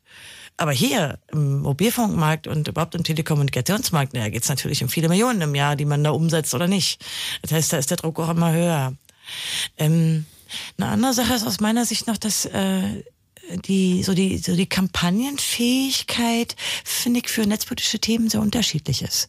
Beim Urheberrecht, gerade so ACTA war ein Beispiel hatten wir schon, sieht man, wie doch international kampagnenfähig sein kann, während andere Themen, wie zum Beispiel, finde ich auch gerade so diese Drosselung, waren schwerer als Kampagne zu bauen. Aber, aber das ist doch, ich finde das eh bei dem Thema gerade, gerade spannend, weil die, man, man könnte sich eigentlich denken, so, also so ein auch in der Zukunft auf uns zukommendes Thema, was irgendein Wirtschaftsvertrag ist, äh, würde ich für viel schwerer vermittelbar halten als Leute, ihr habt zu wenig Internet in eurer Hosentasche. Ja, da gibt es aber auch viele Gegenbeispiele. Wenn man mal an TTIP denkt. Ziemlich komplexe Themen. Internationaler Vertrag ist diese transatlantische ja. Handelsabkommen. Und trotzdem gibt es ja, das, aber das, das, meine ich doch gerade. Ich meine, also ja, ACTA und TTIP genau. sozusagen sind so komplexe Themen, aber trotzdem gehen da viele Leute drauf. Und etwas, was man als relativ einfach verkaufbar ansehen könnte, nämlich ihr braucht mehr Internet. Das funktioniert gar nicht. Das, das, man kann das in dem Beispiel sogar noch doppelt sehen. Ne? Das funktioniert nicht nur auf der politischen Arbeit. Es gibt ja auch seit langem diese äh, Freifunkalternative, die halt irgendwie versuchen, äh, in Städte so auszubauen, dass da, dass da sozusagen jeder irgendwie Internet hat und dass funktioniert umso besser, je mehr Leute mitmachen. Da machen aber keine Leute mit. Das heißt, das ist ein ganz einfaches Thema. Trotzdem wird da nicht mitgemacht. Warum? Na, wobei, also bei Freifunk, die nee. fliegen in letzter Zeit, aber haben lange unter dem Radar der Öffentlichkeit ihre Projekte gemacht. Erst in wirklich, also letzte, würde ich sagen, Dreivierteljahr wird so richtig Schwung auf. Ja, aber selbst das ist ja sozusagen ja. immer noch innerhalb dieser, ich sag's jetzt mal, Nerdblase sozusagen. Es also hat es, jetzt hat es einfach durch auch öffentliche Artikel, äh, zum Beispiel auch so, na, so Lokalsendungen oder Lokalzeitungen, die da aufgegriffen mhm. haben, dass so in Städten Projekte porträtiert werden und Leute, die halt Freifunk machen. Es hat so ein bisschen Schwung aufgenommen, aber da hängt ja auch noch die Störerhaftung dran, die ja auch politisch heiß diskutiert wird. Bei jedem Thema, das wir aufgehört haben, das nächste noch mitgeliefert wird. Ja, aber so ist die Netzpolitik. also, wie gesagt, ich, äh, ich denke, dass es tatsächlich für die verschiedenen Themen auch immer Ur Ursachen gibt, warum manche Kampagnen wirklich heiß und heftig debattiert werden und manche nicht wirklich eine breite Masse erreichen oder erst sehr spät. Das müsste man schon immer im Einzelnen Studierenden sehen. Ich ärgere mich auch oft darüber, wenn, also man lange, wir nehmen mal den Breitbandausbau. Ich meine, mittlerweile, diese netzpolitische Szene lacht schon immer darüber, dass sich auch dieses Jahr wieder die Minister auf die Cebit stellen und sagen, aber jetzt machen wir wirklich Breitband. Ich meine, das machen die seit zehn Jahren, ja. 50 das schon so ein Lacher. 2020. Äh, ja, so, so ein, Hm. genau. Oder auch viele Versprechungen, die man jetzt in der digitalen Agenda findet, wo man immer denkt, ja, schön, dass euch das jetzt nach so vielen Jahren auch einfällt. Das ist leider so, aber ich glaube, das wird in anderen Politikbereichen so ähnlich sein, oder? Hm. Ich, ich vermute das einfach, dass Leute, die sich, weiß ich nicht, mit einem, intensiv mit Aber- Umweltschutz oder Klimawandel beschäftigen, so was ähnliches denken. Hm. Jetzt die Frage, also gerade beim Breitbandausbau, ähm, wer, wer dann letztlich dafür zuständig sein soll, ob man da nicht, also ob der Staat das wirklich verordnen soll oder nicht. Uwe hat noch angerufen und der hat dazu sagen, glaube ich, eine klare Meinung. Hallo Uwe aus dem Wedding. Ja, hallo. Guten Tag. Hallo. Du wolltest etwas zum Breitbandausbau sagen. Ja, ich glaube, ähm, das ist in der Politik noch gar nicht richtig angekommen, dass ähm, das Internet Wirtschaft ist. Und ähm, ich meine, dass der Breitbandausbau genauso wie Straßen und äh, Krankenhäuser ein Teil der Daseinsvorsorge des Staates ist. Das muss der Staat bereitstellen. Wie er das tut, ähm, da hat er sicherlich viele Möglichkeiten. Aber ähm, einen gewissen Mindestausbau muss man da einfach sicherstellen. Und das würde Weißt du denn, welche, zu sagen, welche politischen Parteien das konkret fordern oder ob? äh, da bin ich jetzt überfragt. Äh, Ah, okay. Aber warte mal, also Uwe, ich würde sagen, äh, kurz noch fragen wollen, bist du der Ansicht, der Staat muss das selber machen oder Nein, nein, nein, der Er Staat muss die Firmen dazu verdonnern, dass die das machen? Ähm, er muss es nicht selbst machen. Das, äh, er kann es selbst machen, das ist sicherlich. Ähm, aber es gibt sicherlich auch ähm, genügend Beispiele, wo es der Staat eben nicht besser macht. Die Telekom, wir sind ja alle froh, dass die äh, Telekom nicht mehr die Festnetze verwaltet. Ähm, aber der Staat muss zumindest die Richtlinien äh, setzen, die äh, die Anbieter dazu verpflichtet. Ähm, Und wenn man, ähm, ich sag mal, eine Vorgabe macht, die zum Beispiel lautet, ähm, überall muss ein, ähm, ein Internetanschluss äh, mit so und so viel MB pro Sekunde. na, na, na, wie viel hättest du denn gern? Jetzt sag mal. Also mir reichen meine 16 MB pro Sekunde, aber Ach komm, bist du aber ey, du schon musst doch an die. Zukunft denken. Das ist aber sehr bescheiden. Ja. ja, ja, aber mancher würde sich schon freuen, wenn er die überhaupt hätte. Ne? Können wir uns auf 100 einigen? Ja, äh, äh, das würde die, äh, die Content-Industrie sicherlich sehr freuen. Dann könnten sie dann gleich drei Filme auf einmal durch die Leitung ziehen. Oder 100 Katzenbilder.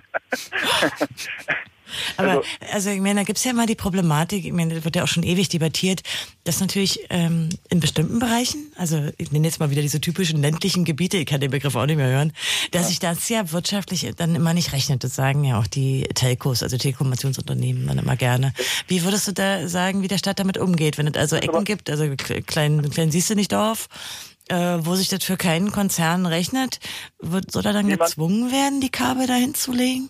Niemand kommt auf die Idee zu sagen, ähm, Straßen ähm, in dieses abgelegte Nest äh, bauen wir nicht. Es ist selbstverständlich, dass eine Straße dorthin gebaut wird. Ja, aber wenn ich mal Seele, daran Uwe. erinnern darf, dass die Deutsche Bahn heute auch nicht mehr jeden Bahnhof anfährt, so, also, das gibt ja, das durchaus. ist, aber das, ähm, ich glaube, ich glaube, da ist, ähm, es muss sich, ähm, ähm, die Teile der Daseinsvorsorge sind aus meiner Sicht ähm, nicht mit der Wirtschaft zu betreiben. Das kann man nicht Wirtschaft, äh, mit, mit marktwirtschaftlichen Methoden betreiben. Klare So Ansage. wie- Ich so wollte dich ja nur ein bisschen challengen, ich sehe das ähnlich. Nein, nein. ja, Äh, klare Ansage. Du meinst, das muss nicht dass man, äh, einen. Brief überall in den Briefkasten werfen kann und der zugestellt wird, äh, muss es selbstverständlich eben auch sein, dass man äh, einen Breitbandkabelanschluss ähm, setzen kann und damit auch arbeiten kann. Komm, lass das in den Wahlen umsetzen. Nee, ja? ich, ich wollte ich wollte gerade fragen, Uwe, wäre sozusagen eine Partei, die sowas äh, vorschlägt bei der nächsten Bundestagswahl für dich, ähm, wäre das ein starkes Argument, die dann zu wählen? Ähm, das ist ja ein Teil äh, der äh, Politik, das ist ja noch ein kleiner Ausschnitt. Ich glaube, das, das ist sicherlich äh, ein Gedanken oder eine, eine ähm, ähm, Erwägung, die mit einer Rolle spielt, aber ähm, das ist sicherlich nicht die einzige Erwägung. Äh, nee, nee, warte, warte, warte, warte. Also sagen, das ist jetzt die Frage. Also sagen, wäre es wichtig für dich genug, dass es einer der ausschlaggebenden Punkte wäre, oder ist das für dich so unter ferner liefen? Äh, ich glaube schon, dass es wichtig ist. Also die ganze Netzpolitik ist, ähm, ähm, das ist die Zukunft, da wird man ähm, einfach auch sehr viel mehr den Fokus drauf setzen müssen. Ähm, ohne Netze, ohne äh, Datenbanken und ähnliches wird äh, Deutschland über kurze Zeit den Anschluss verlieren. Da wird einfach nichts mehr funktionieren. Ja. Ähm, Hm, aber dafür, dass du jetzt ja gar nicht weißt, welche Partei das tatsächlich fordert, hast du diese Frau, wichtige... Fra- Frau Konstanze Kurz, Ja, sagen Sie doch mal, welche gemein, Partei das fordern würde.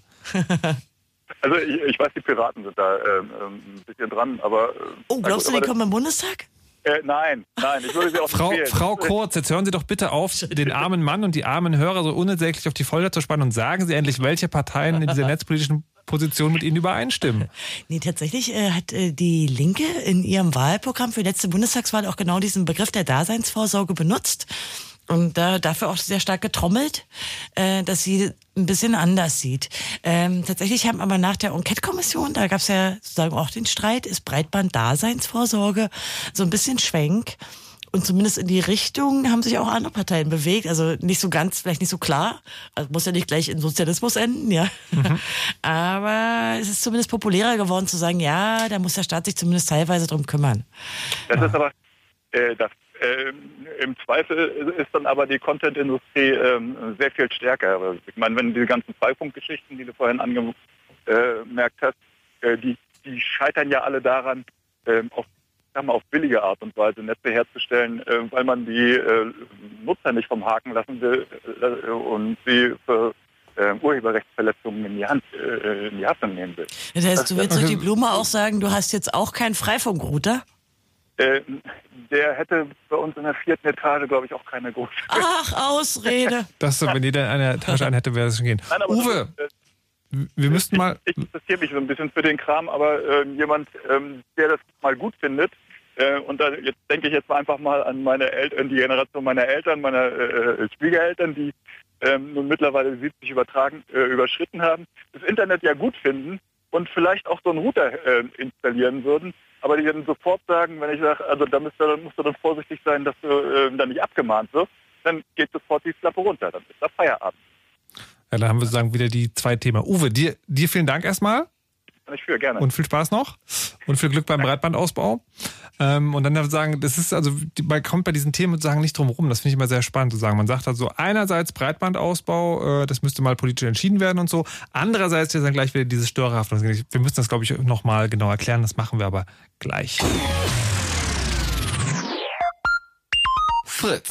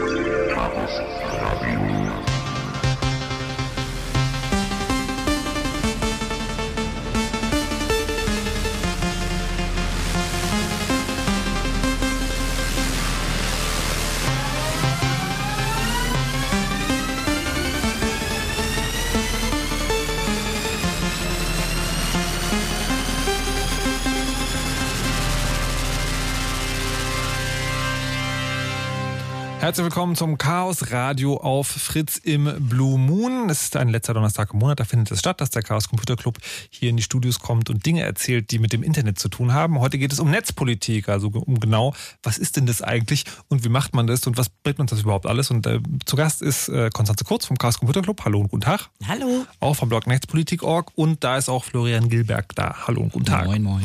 Und wir wollen heute mit euch drüber reden, äh, was, was ist Netzpolitik und welche Rolle spielt es in eurem Leben und dazu könnt ihr Folgendes tun. Jetzt anrufen. 0331 70 97 110.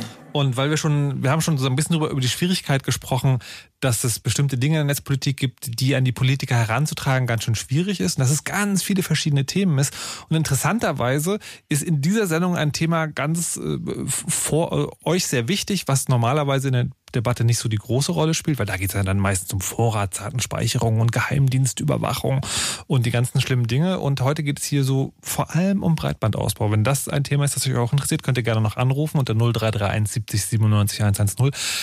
Aber wenn ihr ein anderes Thema wollt, könnt ihr es natürlich auch gerne tun, weil Netzpolitik ist ja ein weites Feld. Und wir hatten gerade Uwe dran, der sagte, naja, das mit dem Breitbandausbau, da würde er von Netzpolitik schon erwarten, dass da geklärt wird, dass es halt ein, ja, ich will Menschenrecht, kann man das so sagen? Das ist vielleicht ein bisschen zu Na, groß. Daseinsvorsorge. Daseinsvorsorge heißt das Wort. Also sagen, dass das sollte schon der Staat sich darum kümmern, dass wirklich jeder darauf äh, Anspruch hat und das auch verwirklicht wird. Klaus hat auch noch angerufen aus dem Friedrichshain, will dazu auch noch was sagen. Hallo Klaus. Oh, jetzt bin ich dran, ja? Ja, jetzt bist du dran, ja. Oh, äh, mal eine Frage. Für welche äh, Agentur arbeitet denn jetzt da bei im Hintergrund? Bitte was? Für Achso, du welche meinst, die deinen Anruf angenommen hat? Nein, das weiß ich, das war Fritz. Ja. Ich meine die andere Dame, die da im Hintergrund sprechen tut. Die andere Dame, Andere Klaus, sind wir Dame, ein bisschen die im verwirrt? Hintergrund sprechen Oder bin tut? ich jetzt eine Dame? Ja, die von der Partei. Wir wir haben hier keine Dame von einer Partei. Wir haben hier Konstanze Kurz vom Chaos Computer Club und Ich höre Florian keine. Partei an. Ja. Die meine ich ja. Die vom Chaos Computer Club. Genau. Die ist parteilos. Nee, du ich nicht. Sondern? Weil ich denke mal, dass du für, die, für den äh, Rosa Riesen arbeiten tust. Für die Telekom? Jo. Ach du meine Güte, nein.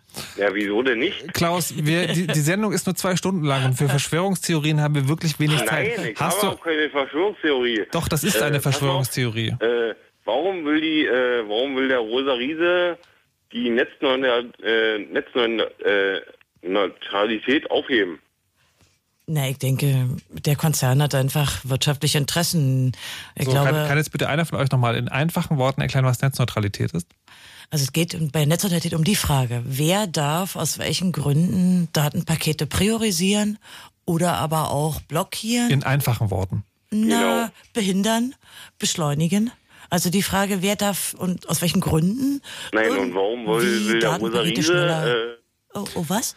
So, ich möchte Klaus noch mal kurz äh, herunterziehen, um noch mal mit, der Netzneutralität, Netzneutralität, Herrgott, weil das immer wieder fällt, das Wort noch mal genauer zu erklären. Also es geht darum, wenn man nicht vom einzelnen Datenpaket äh, spricht, sondern sozusagen generell als User, wie man das wahrnimmt, ist es so, dass die, äh, dass bestimmte Dienste bevorzugt werden können. Also Telekom-User kennen das vielleicht. YouTube-Videos gucken ist echt schwierig.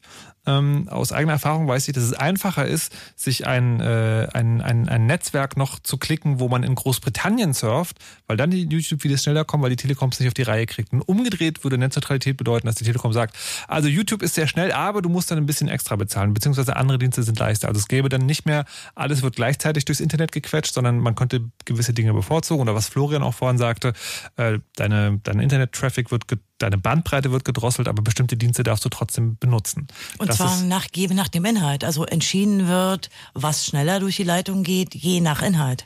Und das ist ja sozusagen die entscheidende Frage. Also gucke ich an, was ist das für ein Datenpaket oder behandle ich alle gleich? Ganz genau, das ist eben das Ding, was auch so oft zu kurz kommt, um das eben machen zu können und in, in einer Welt, wo man eben dann so Datenpakete ähm, unterschiedlich schnell oder langsam zustellt, muss man eben die Pakete quasi aufschnüren und reingucken, was ich denn da gerade mir eigentlich angucken möchte.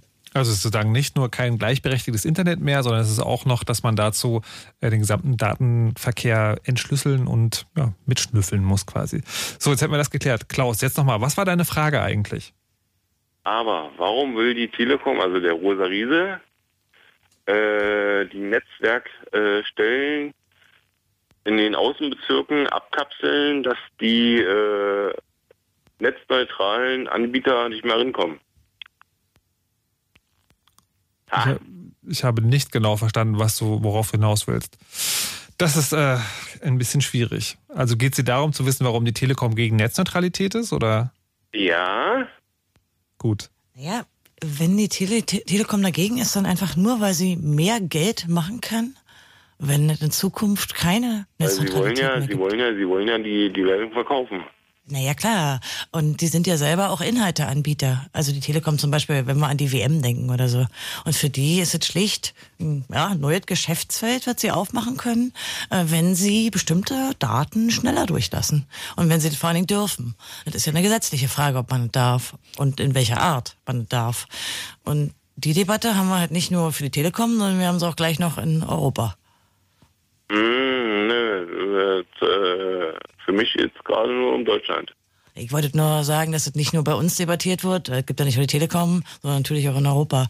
Und da nun mal ein Großteil dieser Festnetzkunden immer noch bei Telekom sind, ist ja ein alter Staatskonzern, ist natürlich die Entscheidung der Telekom für viele Menschen, die da Kunden sind, wichtig, weil es eben der größte Anbieter ist im Festnetzbereich. Und die machen eine ganz gute Lobbyarbeit. Die versuchen natürlich ihre geschäftlichen Interessen durchzusetzen. Und Ja, auch in Brüssel. zum Beispiel. Und das nervt halt. Gut. hätten wir das geklärt. Äh, vielen Dank, Klaus. Und ähm, jetzt nochmal zu der Netzneutralitätsdebatte. Ähm, Welche Position habt ihr da und wie, setzt die, wie versucht ihr die umzusetzen? Also bei dem im, Chaos Computer Club ist ganz klar diese Informations- und Meinungsfreiheit wichtig. Denn Netzneutralität dreht sich ja eigentlich längst nicht nur um geschäftliche Fragen, sondern auch immer um die Frage, wer darf sich von wem informieren lassen. Also wer kann zum Beispiel, vielleicht dadurch, dass er Marktmacht hat, seine Inhalte schneller an den Mann bringen. Also ist tatsächlich diese kleine Blog noch genauso schnell zu klicken wie eine bekannte Newsseite mit viel Werbung, mhm. die vielleicht zu einem großen Konzern gehört.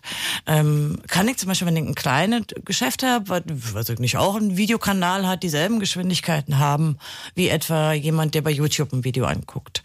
Äh, und das ist für uns eher auch eine politische Frage und auch letztlich wieder eine technische. Denn wie kann man denn so eine Netzneutralität brechen? Welche Technik braucht man denn, wenn man solche Filterungen, ja, Priorisierungen Regierung, hm, wenn man die durchsetzen will. Denn da ist gleichzeitig immer die Frage dabei, jemand muss in diese Datenpakete reingucken, um den Inhalt zu bestimmen, den er priorisieren will oder blockieren will. Und da ist eine eminent politische Frage, ob jemand sozusagen während äh, der Verkehr durch äh, seine Infrastruktur läuft, in die Datenpakete hineinsieht und dann eben die Weiche nach links oder nach rechts stellt.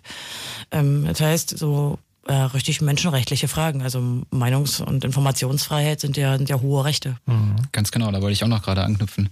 Also auch von, von Nutzerseite ist es ja extrem wichtig, auch sage ich jetzt mal von unserer Sicht von Netzpolitik.org, dass man eben ja Chancengleichheit gewährleistet, dass wenn wir alle äh, dann irgendwann nur noch den ganz langsamen gedrosselten 64 Kilobit Zugang zum Netz haben und dann eben draufzahlen müssen für alles, was wir zusätzlich machen müssen. Also sage ich mal, äh, Monatspaket YouTube kostet nochmal 5 Euro mehr, wenn du Facebook benutzen willst, kostet nochmal 10 Euro mehr und so weiter. Dann wird die Zahl der Nutzer, die sich das Internet noch leisten können, sehr viel kleiner, aber die Wahrnehmung wird ja wahrscheinlich trotzdem nicht geringer werden in der Öffentlichkeit. Das heißt, es bestimmen immer weniger Leute immer mehr die Themen und das Internet wird zu einem elitären Medium und das ist absolut der falsche Weg. Dann haben wir quasi so eine Art Fernsehen wieder mit wenigen Kanälen, die wir benutzen können. Oder zumindest man muss es sich leisten können, das ganze Internet zu erleben. Das ist eine spannende Frage. So, jetzt haben wir jetzt auch noch einen spannenden Typen am Telefon, und zwar Toni, der von sich sagt, er würde bei der Telekom arbeiten. Hallo und guten Abend, Toni. Grüß dich, hallo, grüße euch allesamt. Hallo.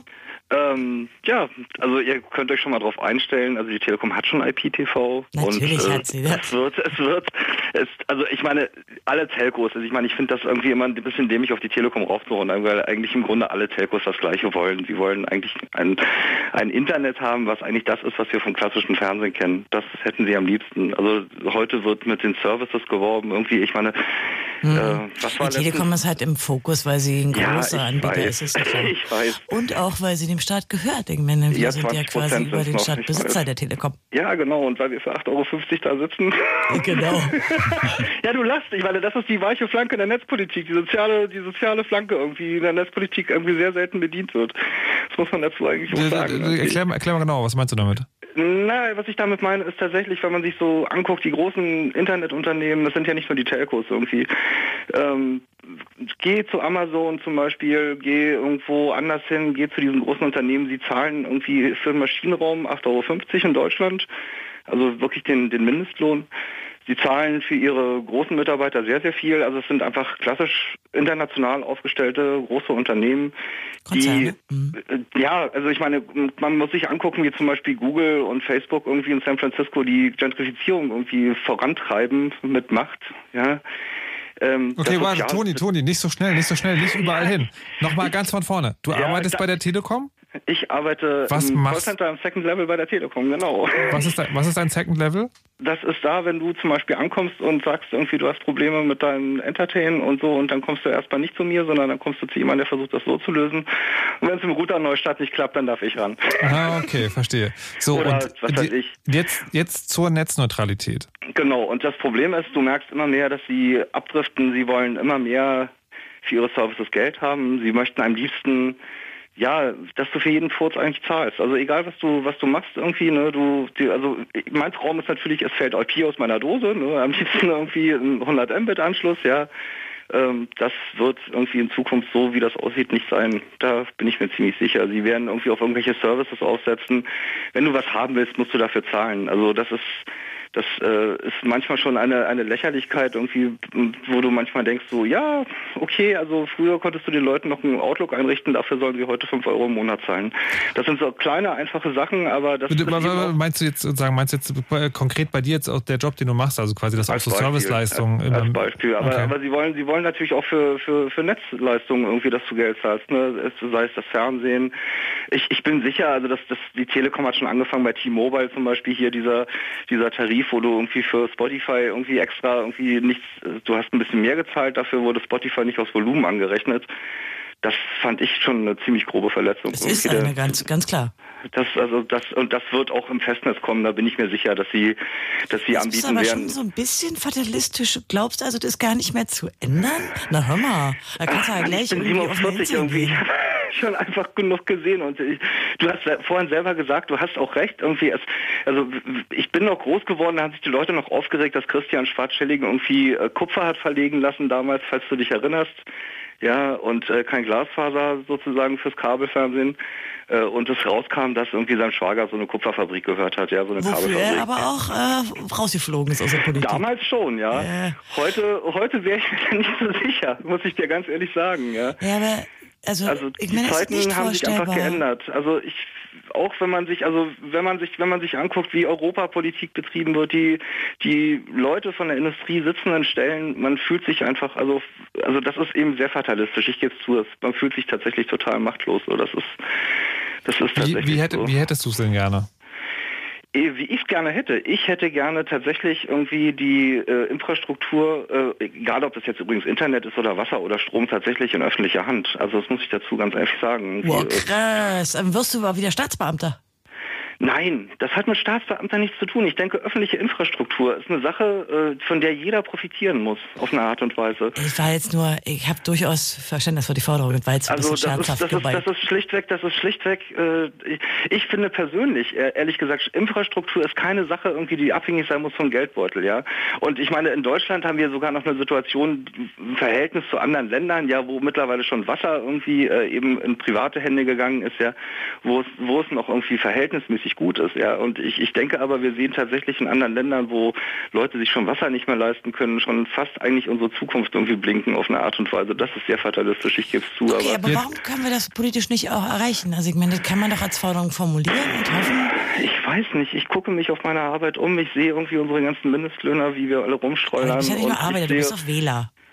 Äh, ja, ich, ich weiß, ich wähle und ich wähle sehr links irgendwie. Ich wähle seit Jahren links. Und, weißt du, das äh, hilft nichts. Wie du siehst, hilft es seit, jetzt bin ich 47, wie lange darf ich wählen und seit, seitdem hilft es nichts. Ja, stimmt, das hilft wenig. Ach nee, jetzt macht es aber jetzt total. Jetzt ich mache euch nicht runter, nein. So, jetzt, äh, Toni, letzte Frage. Du arbeitest bei einem Konzern, mit dessen äh, Politik nicht du nicht rum, so Markus. einverstanden bist. Warum? Ähm, hast du schon mal versucht, irgendwie, wenn du mal krank geworden bist, keinen Abschluss hast, irgendwie eine Arbeit zu kriegen, dann bist du froh, wenn du irgendwo einen Job kriegst. Das ist immer, das ist immer das Problem. Du guckst dich bei uns auf Arbeit um, es arbeiten total viele verschiedene Leute bei uns. Es sind viele Leute, die gestrauchelt sind, auch viele Leute, die krank geworden sind, äh, viele Leute, die älter sind. Ähm, ja, das ist einfach manchmal das heißt, so. du musst dich mit, dem, mit der Politik des Konzernes ja nicht gleich machen, nur weil du da arbeitest. Also das denke ich auch. Also Aber meinst du, meinst du, dass du, dass du Ärger kriegen konntest, wenn dein Chef das hier hört? Nein, ich glaube auch nicht, dass mein Chef sich das anhört. Schade eigentlich, oder? Ja, vielleicht sollten die Chefs das mal hören. Ähm, ja, deswegen muss man Netzpolitik machen, da redet man auch mal mit den Chefs. Ja, so sieht's aus. Ja, warte, Toni. Das doch. Ich wünsche euch noch einen schönen Abend, würdest du sagen. Ja, auch. Bis dann. Tschüss. Tschüss.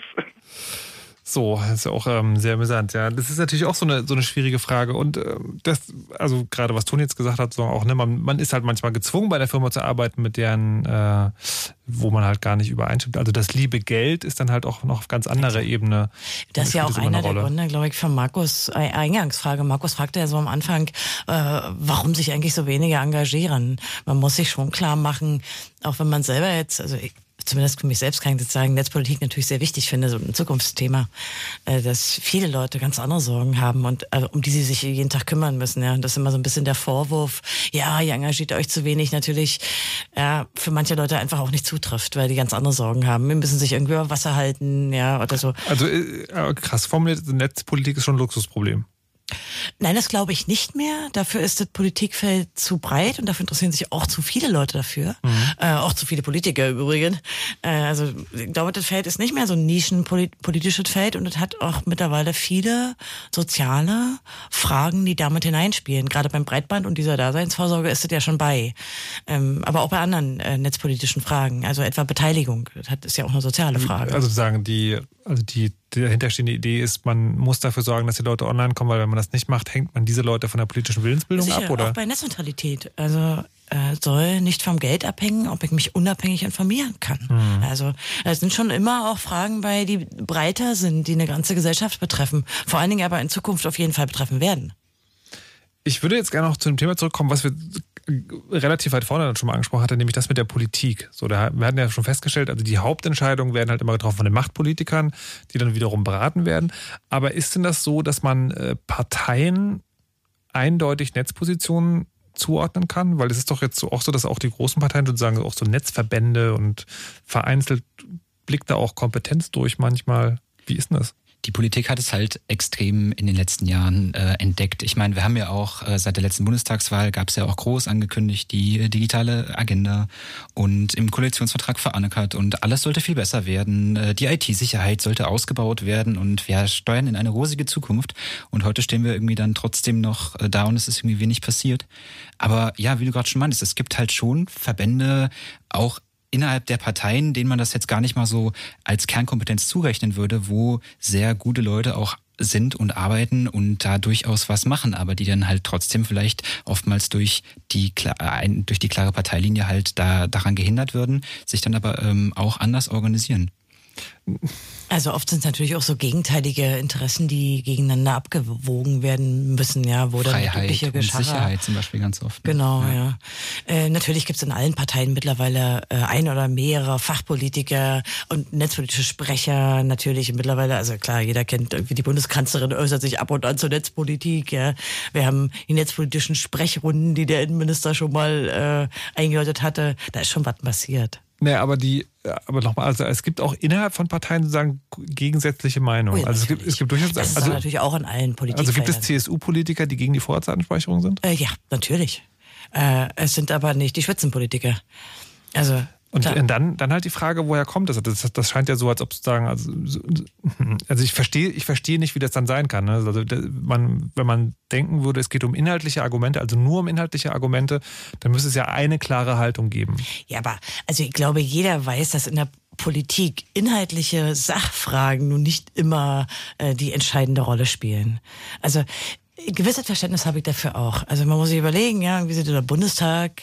Da sind viele Leute, es gibt äh, viele, viele Themen und nicht jeder weiß über alles Bescheid. Und in der Regel gibt es eine Fraktionslinie. Und das Abstimmungsverhalten ist entsprechend. Da gibt's auch ja, aber wo, wodurch, wodurch wird die denn festgelegt?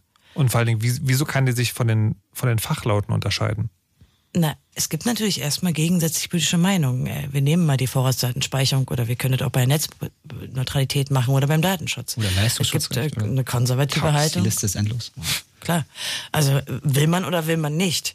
Äh, damit bedient man aber auch Wähler. Man muss natürlich auch sehen, dass sich das genauso in der Wahlbevölkerung abbildet. Gibt einen Anteil der Deutschen, die möchte diese anlasslose Vorratsdatenspeicherung. Und also zumindest schreckt es sie nicht vom Wählen ab.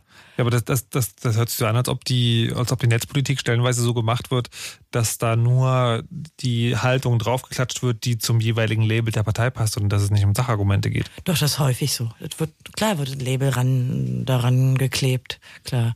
Also das hat man, glaube ich, als die FDP noch im Bundestag war, auch ganz gut gesehen. Eine typische freiheitliche Position sozusagen, die also sagt, eben keine Vorratsdatenspeicherung, die hat die damalige Justizministerin vertreten. Und die Konservativen haben gesagt, ja, wir versprechen damit Sicherheit, also wollen wir das doch haben. Und generell auch eine wirtschaftsfreundlichere Position, die in der Regel von den Konservativen vertreten wird. Ist ja so ein bisschen der Klassiker. Aber jetzt als, als ihr wiederum mit die Frage an euch als Aktivisten, wenn man jetzt sozusagen weiß, es geht eigentlich in großen Teilen gar nicht um die inhaltliche Argumentation zu dem Thema, sondern da wird einfach eine, eine Haltung tradiert.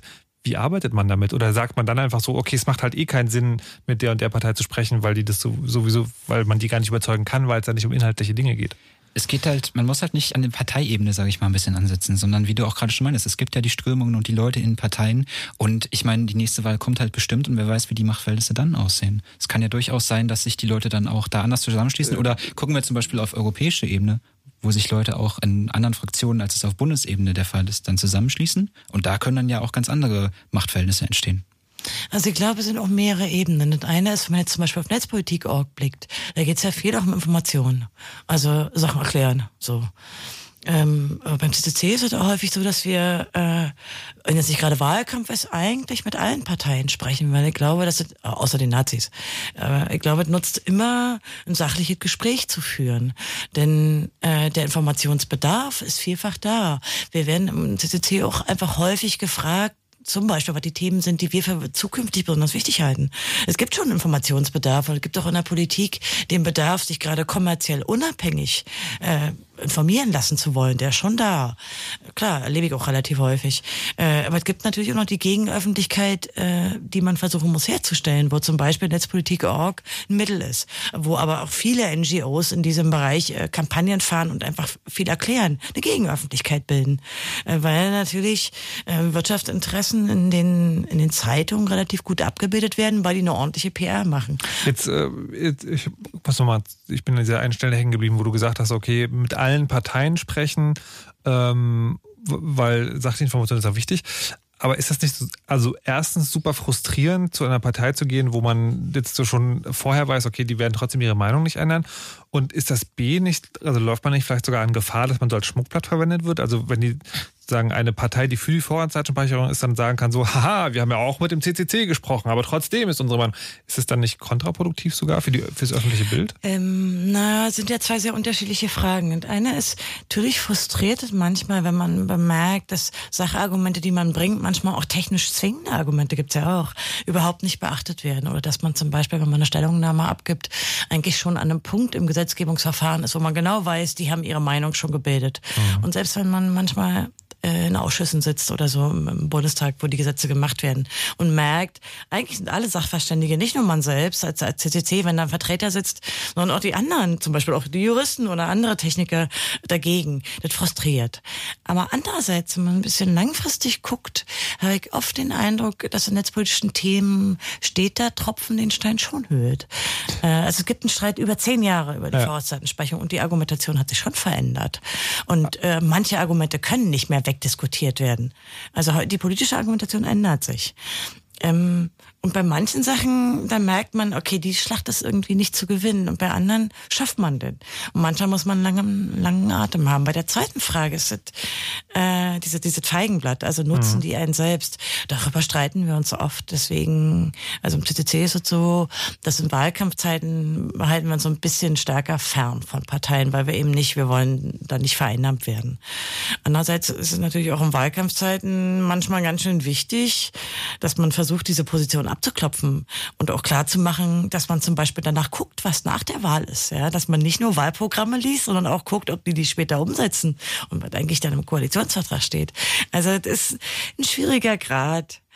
Ähm, und natürlich hängt es letztlich auch von den, manchmal von diesen Netzpolitikern, Fachpolitikern an. Manche sind einfach echt sympathisch und zugänglich, hören zu. Und manche sind einfach arrogante Leute, mit denen man eigentlich nach einer Weile nichts mehr zu tun haben will. Ist auch oft so, ist ja so, ist ja auch manchmal, manchmal sind die nett oder nicht. Äh, und dann natürlich auch äh, die Macht, die die ihre eigene Partei haben. Ist das jemand, der das schafft, sich auch Mehrheiten zu organisieren? Mhm. Ja? Oder vielleicht sogar einen Parteitagsbeschluss? Oder ist das eh so ein Hinterbänkler? Das fragt man sich natürlich, wenn man. Muss das schon auch priorisieren. Klar. Also, die, äh, weil du es gerade sagtest, gibt es ein Thema, das du aufgegeben hast? Ähm, für mich persönlich ja. Also es gibt Themen, wo ich, wo ich mich persönlich nicht, nicht mehr engagiere, weil ich einfach Nenn, nenn der, weil ich es lange getan habe oder weil ich glaube, es ist gewonnen oder verloren. Für den CCC würde ich es aber dennoch tun, weil hm. also ich bin ja in einer, in einer gewisser Weise auch ein Sprachrohr. Ähm, und ich glaube, auch bei Netzpolitik ist es so ähnlich. Da werden auch manchmal Themen abgebildet, wo man jetzt nicht gleich die große Kampagne plant, also in der, in der, in der Redaktionsarbeit. Ähm, Im CCC gibt es Sachen, die ich derzeit für gewonnen ähm, erachte das ist etwa die Debatte um Wahlcomputer. Da mhm. glaube ich, da werden wir in den nächsten paar Jahren noch Ruhe haben. Es wird wiederkommen, nämlich in Form von Online-Wahlen. Aber ja. so derzeit, äh, das verfolge ich nicht mehr großartig, nur noch so mehr aus so akademischem Interesse.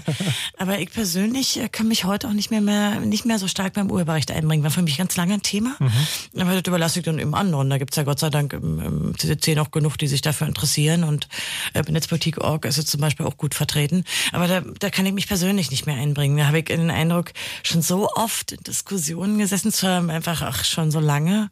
Äh, und ich kann auch ehrlich gesagt dann ja, ich kann oft diese Debatten dann nicht mehr, nicht mehr. Aber das sollte man auch nicht, weil man ja selber, also man muss sich ja auch, man muss ja Herzblut haben, ich jedenfalls, für Sachen. Und wenn ich dann so merke, oh, da bin ich jetzt überdrüssig, dann wende ich mich anderen Themen zu, Gott sei Dank. Das ist ja die Netzpolitik. Okay, also Netzpolitik ja. ist sozusagen nicht nur komplex, sondern auch kräftezehrend. Klar. Und äh, wir sind haben noch gleich noch nur eine halbe Stunde. Und in der möchte ich über etwas sprechen, was jetzt immer wieder zwischendurch so ganz kurz auftauchte. Das war nämlich das Wort Europa. Was das mit Netzpolitik zu tun hat, das klären wir gleich. Aber erst gibt es die Nachrichten mit Wetter und Verkehr. Manche denken, sie haben es geschafft, wenn sie ihr eigenes Flugzeug haben. Oder ihre eigene Insel. Er, mein Name ist Casper, hat sein eigenes Festival. Jo. Fritz präsentiert Caspers Festival, Castival. Natürlich mit Casper, aber auch Prinz Porno. Und das Line-Up ist noch nicht komplett. Wer noch dazu kommt, bleibt spannend. Samstag, 13.06. Festival. Live und Open Air in der Wuhlheide. Und irgendetwas liegt in der Luft. Caspers Festival. Präsentiert von Fritz. Und das hört man. Um kurz nach halb zwölf. Fritz Nachrichten. Mit Emily Ulbricht. In Düsseldorf ist am Nachmittag die Wohnung des Co-Piloten der abgestürzten Germanwings Maschine durchsucht worden. Die Ermittler hoffen, Hinweise auf sein Motiv zu bekommen. Der 27-Jährige soll die Maschine vorgestern absichtlich zum Absturz gebracht haben, als der Kapitän das Cockpit kurz verließ. Air Berlin, EasyJet und mehrere andere Fluggesellschaften haben inzwischen festgelegt, dass kein Pilot mehr allein im Cockpit bleiben darf. Bei der Lufthansa ist man geschockt über die neue Entwicklung beim Flugzeugunglück. Lufthansa-Chef Spohr sagte am Nachmittag, was passiert sei, mache ihn fassungslos. Gleichzeitig sprach er von einem tragischen Einzelfall und betonte, dass er volles Vertrauen in seine Piloten habe. Das Cockpitpersonal werde bei Lufthansa sehr sorgfältig ausgewählt. Laut Spohr wurde bei dem 27-Jährigen nichts Auffälliges festgestellt. An vielen Berliner Schulen ist heute Unterricht ausgefallen. Auch einige Prüfungen mussten verschoben werden. Schuld war ein Warnstreik der angestellten Lehrer. Sie gingen am Mittag für eine bessere Bezahlung auf die Straße. Aus Brandenburg kamen etwa 500 Lehrerinnen und Lehrer zur Demo nach Berlin. Und zum Sport, Basketball, Pokalsieger Alba Berlin darf weiter auf die Teilnahme an den Playoffs in der Euroleague hoffen. Die Albatrosse gewannen am Abend gegen den serbischen Vizemeister Roter Stern Belgrad mit 73 zu 68. Das Wetter. Mit den aktuellen Temperaturen in Berlin-Schöneberg 5 und in Treptow 6 Grad, in Frankfurt-Oder und Brück 6 und in Prenzlau und Neuruppin 5 Grad. In der Nacht ist es weitgehend trocken bei 5 bis 3 Grad. Morgen bleibt es kühl bei 8 bis 12 Grad. Dazu wieder viele Wolken und ab und zu auch Regen. Verkehr. Stadtverkehr Berlin, A100 Stadtring Richtung Neukölln. Die Einfahrt Siemensdamm ist wegen Reparaturarbeiten gesperrt. A111 Stadtautobahn stadtauswärts zwischen Weidmannsluster Damm und Schulzendorfer Straße ist die Straße wegen Bauarbeiten gesperrt. Das Ganze noch bis 5 Uhr früh. Charlottenburg, Masurenallee zwischen Theodor-Heuss-Platz und Messedamm gibt es Behinderungen wegen der Echo-Verleihung. Das Ganze auch noch bis morgen früh 5 Uhr. Und Mitte die Invalidenstraße ist zwischen Gartenstraße und Caroline-Michaele-Straße wegen Bauarbeiten in Richtung Moabit gesperrt. Und noch nach Brandenburg. A9 Berlin Richtung Leipzig zwischen Belitz und Brück gab es einen Unfall und es liegen Gegenstände auf der Fahrbahn und die rechte Spur ist gesperrt. Und A10 Berlin, Berliner Ring, Dreieck Werder Richtung Dreieck Potsdam zwischen Dreieck Werder und Glindow steht ein kaputter Laster auf dem Standstreifen. Allen unterwegs eine gute Fahrt. Fritz ist eine Produktion des RBB. Und wenn ihr diesen Sound mögt,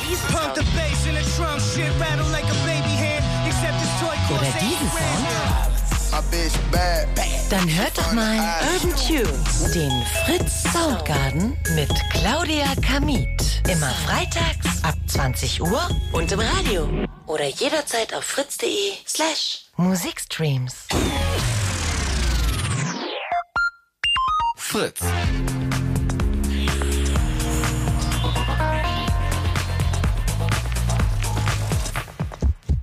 Blue Moon.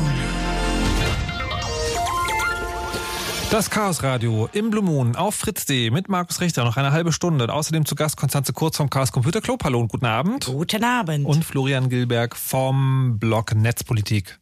Ich bin auch noch da, genau. Das ist ja verrückt.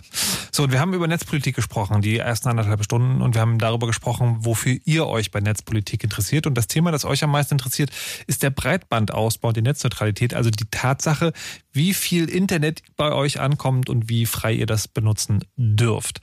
Netzpolitik ist ziemlich komplex. Man muss an die Politiker rankommen, man muss die Themen da irgendwie platzieren. Das kann auch kräftezehrend sein.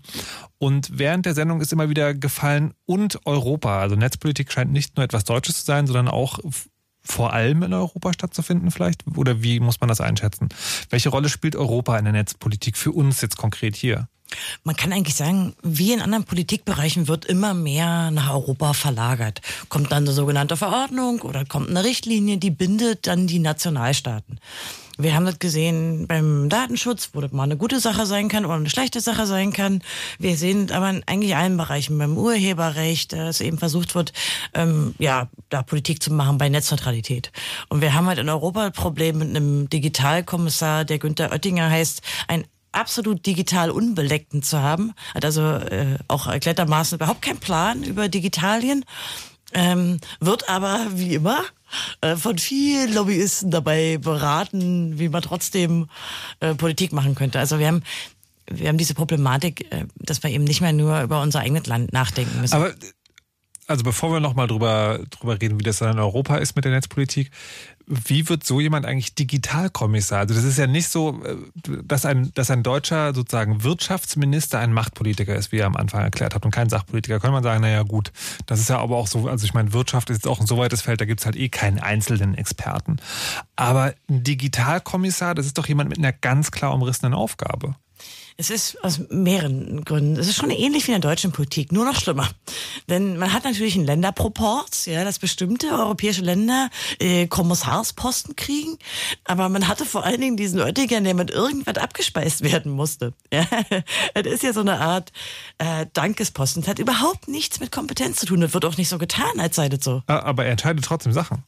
Ja, und es ist so erheiternd, wie er über Netzpolitik redet, dass man wirklich, man kann Schmerzkrämpfe vor Lachen kriegen. Im, im, ja, wir, wir haben uns teilweise über die Reden. Äh, das ist wirklich faszinierend. Und auch was mit für einer deutlichen Sprache da geredet wird. Also jetzt, wir wurden auch erst vor letzte Woche, vor zwei Wochen als äh, Taliban beispielsweise bezeichnet, ja, ja, weil wir uns für Netzpolitik Talibanartig. Bitte was? Ja, wörtlich Talibanartig, ganz genau. In welchem Zusammenhang? Naja, er wirft uns so eine Art, oder, oder allen, die sich ähm, in der Netzpolitik so ein Einbringen dieser sogenannten Netzgemeinde, äh, nennt die auch so, äh, so Extremismus vor in gewisser Weise. Also soll ja wohl dieser Vergleich bedeuten. Aha. Ja, ja, die kommt mir auch schon ganz gefährlich. Er, er hat auch total also Vergleiche, wo man, wo, wo man einfach merkt, er hat selbst mit dieser digitalen Welt gar nichts zu tun. Also Analogien, die nicht passen oder und dann, dann kann er auch noch, also er kann es halt auch nicht ausdrücken. Er schafft halt auch nicht grammatikalisch korrekte Sätze zu bilden. Also seine Reden sind wirklich, vielleicht wird es ja noch besser, aber seine Reden, die ersten, die waren wirklich, äh, die waren eigentlich nur für Internethumor geeignet. Okay, vielleicht ist das ja Absicht. Und Was? sagen, naja, Internethumor ist sozusagen ein, ein großes Kommunikationsmittel und vielleicht will er sich sozusagen so einen Platz in der Netzgemeinde das schaffen. Das schlau kalkuliert. Das, äh, das könnte durchaus sein. Aber jetzt sag mal, also in Europa werden sozusagen quasi die Vorgesetze für unsere Gesetze geschaffen, könnte man so sagen. Die gibt es so und die, alle äh, sozusagen ähm, ja, Organisationen, die ich kenne, sozusagen, also ne, Netzpolitik, Chaos Computer Club ähm, und was es da alles noch gibt, die sind ja, das sind ja deutsche Organisationen. Habt ihr dann auch noch sozusagen Leute in, in Brüssel oder wie läuft das? Also, also, ich denke, bei Netzpolitik war das relativ, also als bevor es eigentlich ein richtig großes Blog wurde, was auch viel gelesen wurde, schon immer eine gewisse Kooperation da. Ähm, dass man mit anderen europäischen Bloggern damals noch oder mit Leuten in Brüssel geredet hat. Beim CCC, finde ich, waren wir relativ spät, äh, uns auch europäisch stärker zu vernetzen. Denn es ist nicht so, wie du gerade gesagt hast, dass es so eine Vorgesetzte sind. Es gibt natürlich insbesondere alle Verordnungen aus Brüssel werden unmittelbar geltendes Recht hier in Deutschland. Mhm. Also je nachdem, ähm, welche Art da beschlossen wird, kann das sofort gültig sein. Und ich glaube, der CCC äh, hat es, glaube ich, eine Zeit lang nicht so nicht gut gemacht mit der Vernetzung, ist aber deutlich besser geworden. Ähm, ist vor allen Dingen natürlich auch die, aus meiner Sicht die Problematik, dass wir nicht wirklich eine europäische Öffentlichkeit haben. Man hat eben in den Zeitungen liest man zwar über Europa, aber auch aufgrund der Sprachbarriere wird, glaube ich, immer noch sehr national gedacht. Mhm, das merkt man, glaube ich, äh, bei manchen Debatten mehr, bei der Datenschutzdebatte vielleicht ein bisschen weniger. Da gibt es ja tatsächlich eine richtig europäische Debatte. Aber hat das, hat das dann sozusagen zur Auswirkung, dass die, dass die Politik nach Europa verlagert wird, aber da sind gar nicht die ganzen Netzaktivisten, dass dann da eher die unschönen Dinge besprochen und entschieden werden? Naja, wir haben halt schon äh, auch Netzaktivisten auf europäischer Ebene, aber ich meine, Brüssel wird ja nicht äh, umsonst oft genug als äh, Lobby-Hauptstadt der Welt so ein bisschen betitelt, wo, ich weiß nicht, äh, die aktuelle Statistik, aber drei Lobbyisten auf einen Abgeordneten ganz bestimmt kommen. Mhm, und 3, irgendwas ja, auf jeden Abgeordneten. So ganz grob. Und es gibt zum Beispiel äh, die größte netzaktivistische Organisation, EDRI, die mhm. da sitzt. Und das sind aktuell zweieinhalb Stellen, die da versuchen, bürgerliche Positionen netzaktivistische Positionen durchzusetzen. Und da sieht man ja schon ganz akut, äh, wie chronisch unterbesetzt das alles ist und unterfinanziert auch. Es gibt natürlich mittlerweile auch, was die Menschenrechte angeht, angeht, ein bisschen professionelles Lobbying. Also wenn wir an so was wie Amnesty International denken oder mhm. Human Rights Watch. Also große und internationale Lobby Organisationen, die zumindest äh, ein paar Mann äh, in Europa haben, das gibt es mittlerweile, aber die waren natürlich deutlich später als die Wirtschaftsverbände, äh, die diesen Schuss viel früher gehört haben und gemerkt haben, wo eigentlich die Gesetze gemacht werden und wo die Kohle sitzt. Aber ist das sozusagen, also die, äh, ich sag mal jetzt fachfremden äh, Nichtregierungsorganisationen, ähm, sind die denn da, agieren die denn da in eurem Sinne oder haben die eigentlich sozusagen ein anderes Thema und machen Netzpolitik so nebenbei? Wenn Sie es mal. Es, kommt natürlich auch wieder auf die Organisation an. Also Amnesty International hat zum Beispiel tatsächlich einige netzpolitische Themen, wo man sich freuen kann, weil die natürlich äh, auch sehr gute Kampagnen machen und weil die sehr präsent sind in den Medien, auch international. Mhm. Oder bei Human Rights Watch gibt es ein paar Ecken, die das betrifft. Denn netzpolitische Themen können ja durchaus äh, äh, mit den Menschenrechten zusammenfallen. Also etwa in der Drohnendebatte, da gibt es ja durchaus ein paar Schnittmengen. Oder wenn man über Überwachungsfreiheit als Menschenrecht redet. Wir haben ja auch eine europäische Menschenrechtskonvention, die uns zu sagen, äh, diese, diese Privatheitsfragen als Menschenrechtsfragen äh, darlegen. Mhm. Da gibt es so Schnittmengen. Aber die Arbeit, äh, zumindest wenn man das so vergleicht von NGOs, ETRI, also European Digital Rights, wo, wo sich viele NGOs aus Europa zusammengeschlossen haben, und äh, Amnesty oder Human Rights Watch arbeiten schon sehr unterschiedlich, denn äh, da sind einfach andere ja, naja, Manpower. Amnesty ist eine internationale Organisation und Human Rights Watch, die auch eine andere finanzielle Basis haben. Und in Deutschland sind traditionell diese, diese NGOs, die sich da einsetzen, wie die Free Software Foundation oder eben auch der CCC, ähm, nicht mit viel Geld oder im CCC-Fall sogar ehrenamtlich tätig. Also da sind halt einfach wenige Menschen. Hm. Das ist eh noch mal eine spannende Frage, weil diese ganzen äh, großen Organisationen, die haben ja auch ganz, äh, ganz viele Spenden.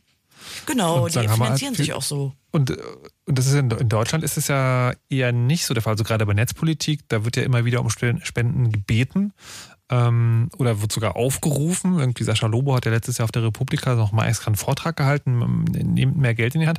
Glaubt ihr, dass sich das irgendwie ändern wird, dass, dass auch da eine, ja, keine Ahnung, Crowdfunding-Finanzierung im weitesten Sinne des Wortes äh, mal an den Start kommen kann? Oder wird das ewig so bleiben, so unter unterbemittelt, könnte man sagen, unterbemittelt und ungeliebt.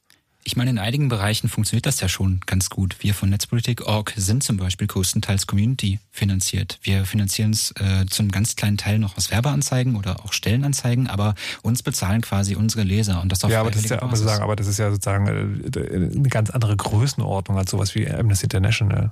Ja, aber auch mit wenig Geld kann man da auch schon viel bewirken. Ich meine, natürlich, äh, Sascha Lobo hat dann auch das Beispiel der Bicasine war es, glaube ich, angebracht, mhm. ne? Mit der, mit der Umweltbewegung, also ein Vogel in äh, Bayern, der eben akut gefährdet ist ja. und wo es, ich glaube, acht oder zehn Vollzeit-Lobbyisten quasi in dem Sinne gibt, die sich den ganzen Tag damit beschäftigen, äh, für diese Bicasine Öffentlichkeit zu schaffen und eben Spenden zu akquirieren. Ja, ja. war ein sehr plakatives Beispiel. Ja, aber wenn es klappt, also wenn es funktioniert, das Beispiel.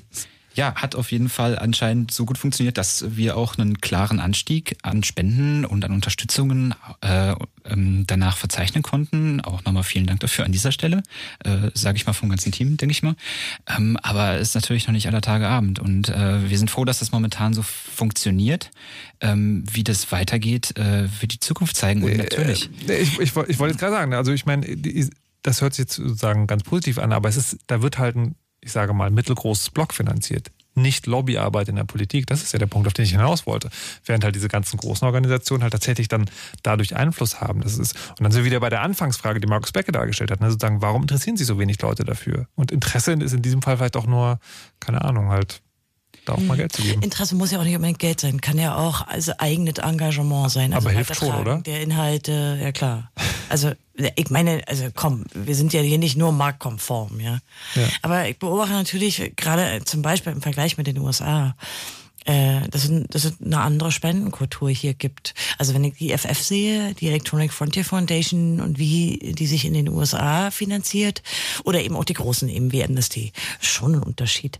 Aber dann muss man auch sagen, dass äh, Amnesty International hat eine lange Tradition. Mhm. Also das ist ja auch so ähm, ja viele Jahre Arbeit, die da, die da drin steckt und die Netzpolitik. Ich meine, wir haben ja am Anfang erwähnt, das Blog äh, ist, ist zehn Jahre alt, der CCC hat ein bisschen über 30 Jahre.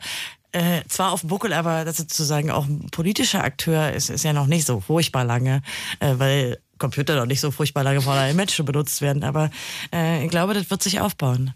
Florian vergleicht es manchmal aber gern mit dieser Umweltbewegung, oder? Ja, ist so ein bisschen Wunschtraum. Ich meine, man kann es ja so ein bisschen sehen, wir sind aktuell an dem Punkt vielleicht da, wo die Umweltbewegung war. So irgendwann hat man halt gemerkt, ja scheiße, die Atomkraft hm, ist vielleicht doch nicht so sicher, wie immer gesagt wird. Oder jetzt im Netz, wir sind vielleicht doch nicht so unbeobachtet, wie wir uns immer fühlen. Ja, und irgendwann hat es den Leuten halt dann auch gereicht. Ähm, Na, aber glaubt ihr, dass das wirklich, ähm, dass das wirklich passieren kann? Also weil so, also wenn wir, wenn wir oh Gott, der Vergleich wird mir bestimmt fürchterlich auf die Füße fallen, aber. Oh Na raus die, damit. Naja, wenn man sagt, so, die Snowden-Leaks sind so eine Art Super-GAU für die Informationsgesellschaft. Äh, das würde ich total unterschreiben. Es wird, es wird einen Paradigmenwechsel einleiten, bin ich ganz überzeugt. Na, aber hätte der nicht schon kommen müssen? Ich denke, der ist, der ist im Gange ich denke, er passiert gerade, aber dadurch, dass es kein, es ist nicht wie bei Fukushima sozusagen, so ein, so ein plötzlich Umkippen in der Politik. Und ich glaube, dass es eher ein langsamer Prozess sein wird, aber er hat schon begonnen. Ich finde, er ist auch schon stark zu beobachten. Und dann ist aber sozusagen eine Frage, die ich stelle, die, äh, also wenn man jetzt die Umweltbewegung zum Vor Vorbild nimmt oder vielleicht auch die Friedensbewegung, ne, da gibt es ja. ja ganz klare Ansagen. Da kann man sagen, so keine Atomkraftwerke, keine Atomwaffen, sondern halt irgendwie Schwerter zu Flugscharen und Windkrafträder und Solarenergie entlang. Ich habe aber das Gefühl, dass es in der ähm, in der, in der Netzpolitik keine so eine klaren Handlungsempfehlungen gibt. Es gibt immer sowas wie Netzneutralität, brauchen wir, aber es fehlt viel schwerer, dem einzelnen User ganz klar zu sagen, worauf er hinarbeiten soll. Ist das auch ein Problem, dass das abstrakt ist, zu abstrakt ist? Es gibt halt ganz, ganz, äh, wir haben uns das auf die Fahnen geschrieben, Fight for Digital Rights ist so das Motto von Netzpolitik. Und äh, jeder Einzelne kann ganz viel tun und das muss nicht Geld sein. Das kann auch einfach nur fünf Minuten Aufwand sein. Das ich glaube, du hast meine Frage gerade völlig missverstanden. Kann das sein? Dann stellen Sie mir nochmal. Meine Frage war sozusagen bei Friedens- und Naturbewegung, da kann man sagen, kann man sehr klar und sehr eindeutig kommunizieren, was das Ziel ist. Das Ziel ist nämlich keine Atomkraftwerke mehr. Und da steckt noch eine Vision und, hinter. Und, sagen, und, das, und da steckt eine Vision hinter. Und vor allen Dingen, man kann das aber auch als einzelner Mensch ganz einfach begreifen. Nämlich, ich möchte keinen Atomstrom sondern ja. ich möchte halt sozusagen, ich möchte im Prinzip so. Und jetzt irgendwie, wenn ich, äh, gerade wenn man in der Netzpolitik sowas sagt wie verschlüsselte Kommunikation ist super, ne? das ist so ein, so ein Ziel, da kann man sich drauf einigen, aber frag mal einen beliebigen, und ich würde euch beide hier vielleicht sogar dazu zählen, welche verschlüsselte Lösung ist denn jetzt die beste? Dann kriegt man halt irgendwie nicht so eine klare Antwort wie du brauchst ein Windrad, sondern dann gibt's halt ganz verschiedene und noch nichts ist perfekt und so weiter und so fort. Das ja, ist natürlich das Problem, oder nicht? Auch auch in der etwa Ökobewegung, in der Friedensbewegung, in der Umweltbewegung sind natürlich die Antworten nicht einfach in einer komplexen Welt. Aber man kann auch für Netzpolitik natürlich solche Forderungen, hinter denen man sich zusammenscharen kann, sozusagen stellen. Also zum Beispiel, ich nehme mal den Beispiel Datenschutz. Man kann als Titel vom oder als Motto formulieren, ich möchte auch in Zukunft unüberwacht kommunizieren können. Das ist ein einfaches Ziel. So wie ich sagen kann, ich möchte äh, keine ja, Kernenergienutzung oder so. Ich denke, das geht schon. Oder man kann sagen, mh, hm, bei Netzneutralität, ich möchte nicht, dass meine Datenpakete du durchgeguckt werden mhm. und dann eben priorisiert, blockiert oder schneller weitergeleitet werden. Das ist eigentlich schon eine einfache Forderung. Ich gebe zu, dass es Bereiche gibt, wo es komplexer wird. Äh, in der IT-Security ist mir das häufiger passiert. Ich habe ja auch oft so, also ich habe ja gegenüber der, der, der Presse auch oft so diese Erklärbärfunktion. Ja. Da wird es manchmal komplexer. Aber ich glaube, für viele netzpolitische äh, Bereiche kann man sehr wohl einfache Ziele benennen. Das heißt nicht immer, dass die Lösungen einfach sind, die mhm. man dafür anstrebt, aber das ist in der Umweltbewegung auch nicht so. Und es ist bis heute umstritten, wie die richtig sind. Ja? Okay. Also ich finde das auch nicht unbedingt, dass es ein Muss ist. Ein Ziel ist ein Muss. Und dass man eine Vision hat, ist auch ein Muss, glaube ich. Also eine Idee, wie die Zukunft aussehen soll und wie sie irgendwie besser ist und vielleicht nicht ganz so Kommerz und lieber Bürger als Konsument so ja. Hm. Aber es muss nicht unbedingt eine trivial einfache Lösung sein. Ja, kaum. Na, aber vielleicht eine, die wenigstens trivial einfach zu verkaufen ist.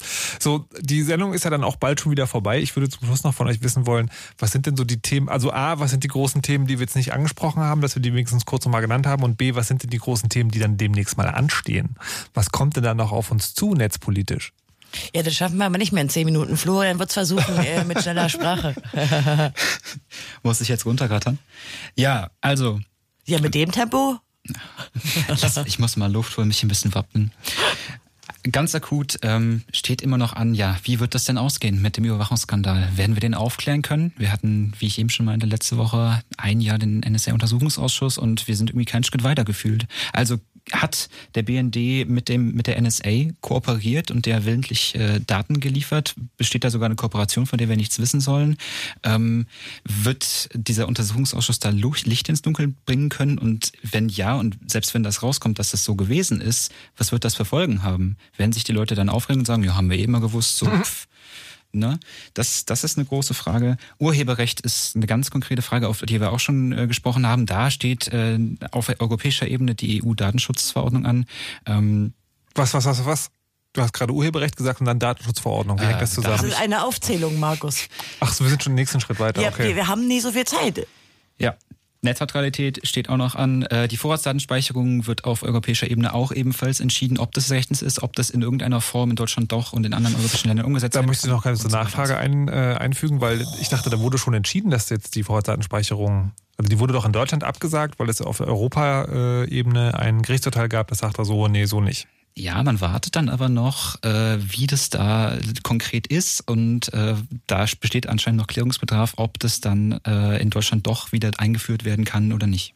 Okay. Also es gibt eine Menge deutsche Politiker, die können doch einfach äh, deutsche und europäische Urteile ignorieren. Jetzt stelle ich mal nicht so an, Markus. Du hast doch gerade gesagt, dass die europäische Ebene vorgibt und dann sofort Recht und Gesetz wird. Äh, ich hätte diese Vorratsdatenspeicherung für untot. Sie kommt immer wieder, meinst du? Ja, aber es ist ja nur eine Debatte, die wiederkommt. Also wir haben ja kein Gesetz gesehen. Denn in Wirklichkeit haben doch äh, alle Vorschläge, die jetzt so kommen, adressieren überhaupt nicht, was die Richter in die Urteile geschrieben haben. Da steht ja eine Menge interessanter Zeug drin. Äh, sind ja, man kriegt ja nie konkrete Vorschläge, sagen immer nur, ja, ja, wir brauchen Vorstand bei. Aber wie sie das eigentlich machen wollen gesetzlich und den beiden Urteilen, also dem Bundesverfassungsgericht und dem europäischen Urteil, gerecht zu werden, das sagen die nicht mal mehr. Also ich hatte das mehr so für Schrammeln. Das ist so untotes Schrammeln, ja. In mhm. Wirklichkeit ist sie doch tot. Mhm. Na, wir sind gespannt. Was noch? Vielleicht ist das auch eine Hoffnung von mir. Was äh, Florian, los, sind, wir haben wir schon, mehr Themen. Sind wir schon durch, oder? Also, äh, ich denke, sind, werden vor allen Dingen rechtspolitische Probleme sein. Also, äh, was wird weiterhin mit den Abmahnungen, die einfach viele Leute tierisch stören, wie wird das politisch geregelt? Was wird mit der Störerhaftung passieren? Wie ist das mit diesen sogenannten, die, die ganze Frage, wie wir Kontrolle über unsere Geräte haben? Also, was dürfen Hersteller einbauen?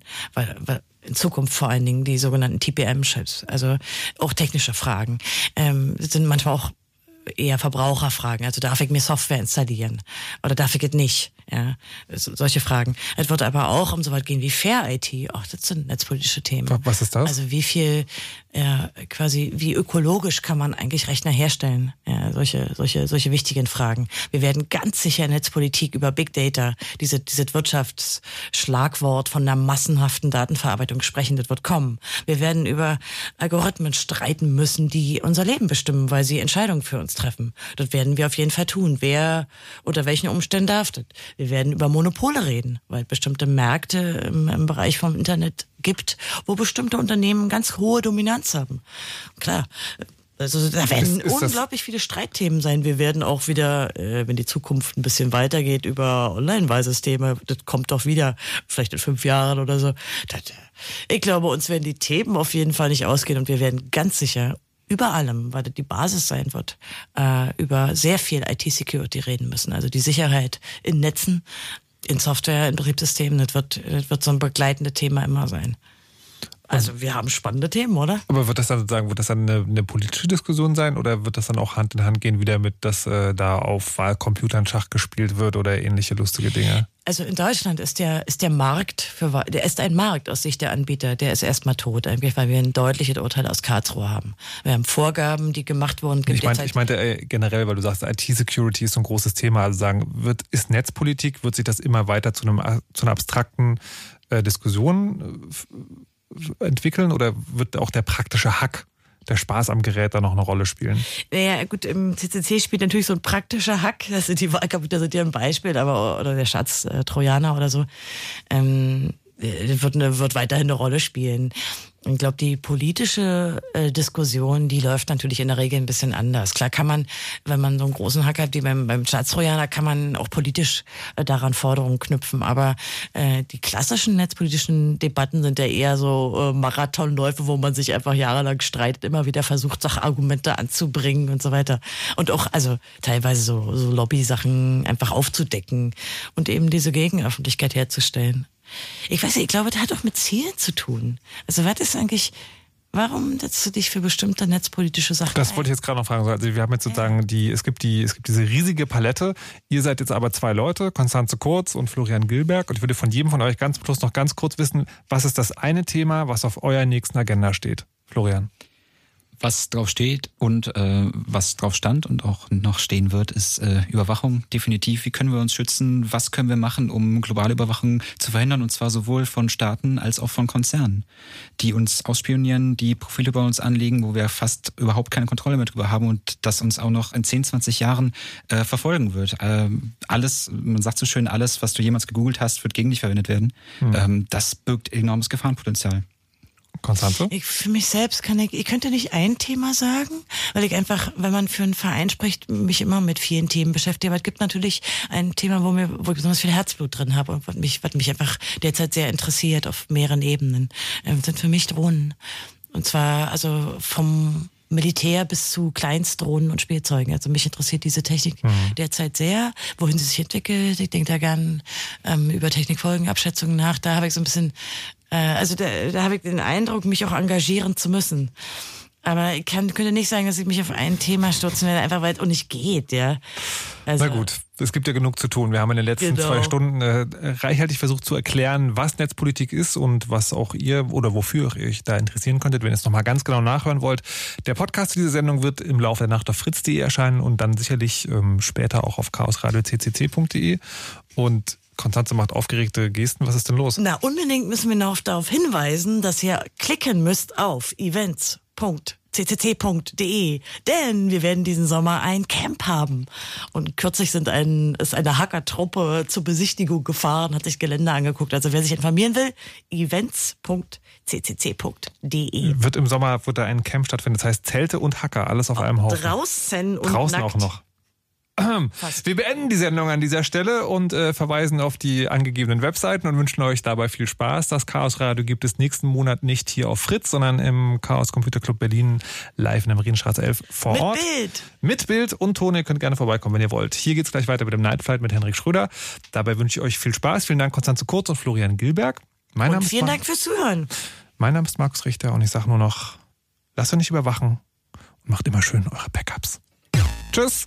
You know how all those bad boy rappers claim how much weed they drink, and how many 40s they smoke, and how many women they've kissed with at the same time. But you see, I'm addicted to something else. It's not about fancy cars or bling bling, unless it's a glitter animation. I've seen more websites than any lousy ass browser. I've clicked more than Douglas Engelbart. I'm as bossy as Bowser. Don't even remember all my email addresses. And I've got more screen names than Sleepy's got mattresses. I need the internet like Whitney Houston needs crack. If you feel the same way, let me see a delicious this track.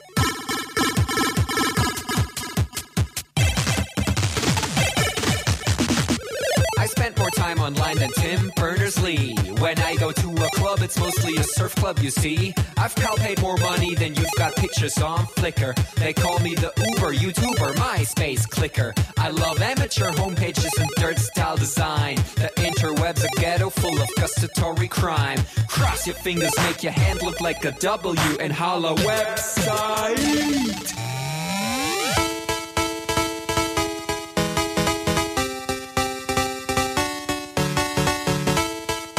My future girlfriend.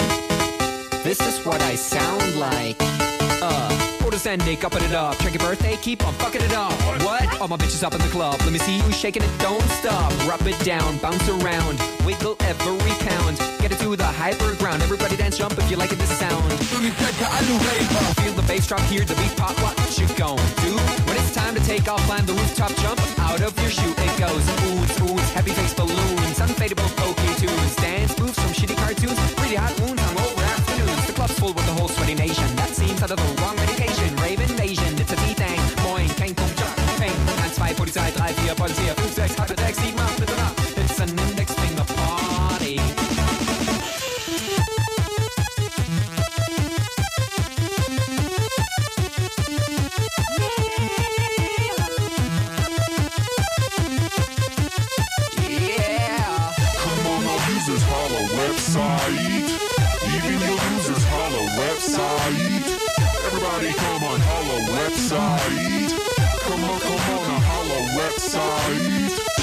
I got no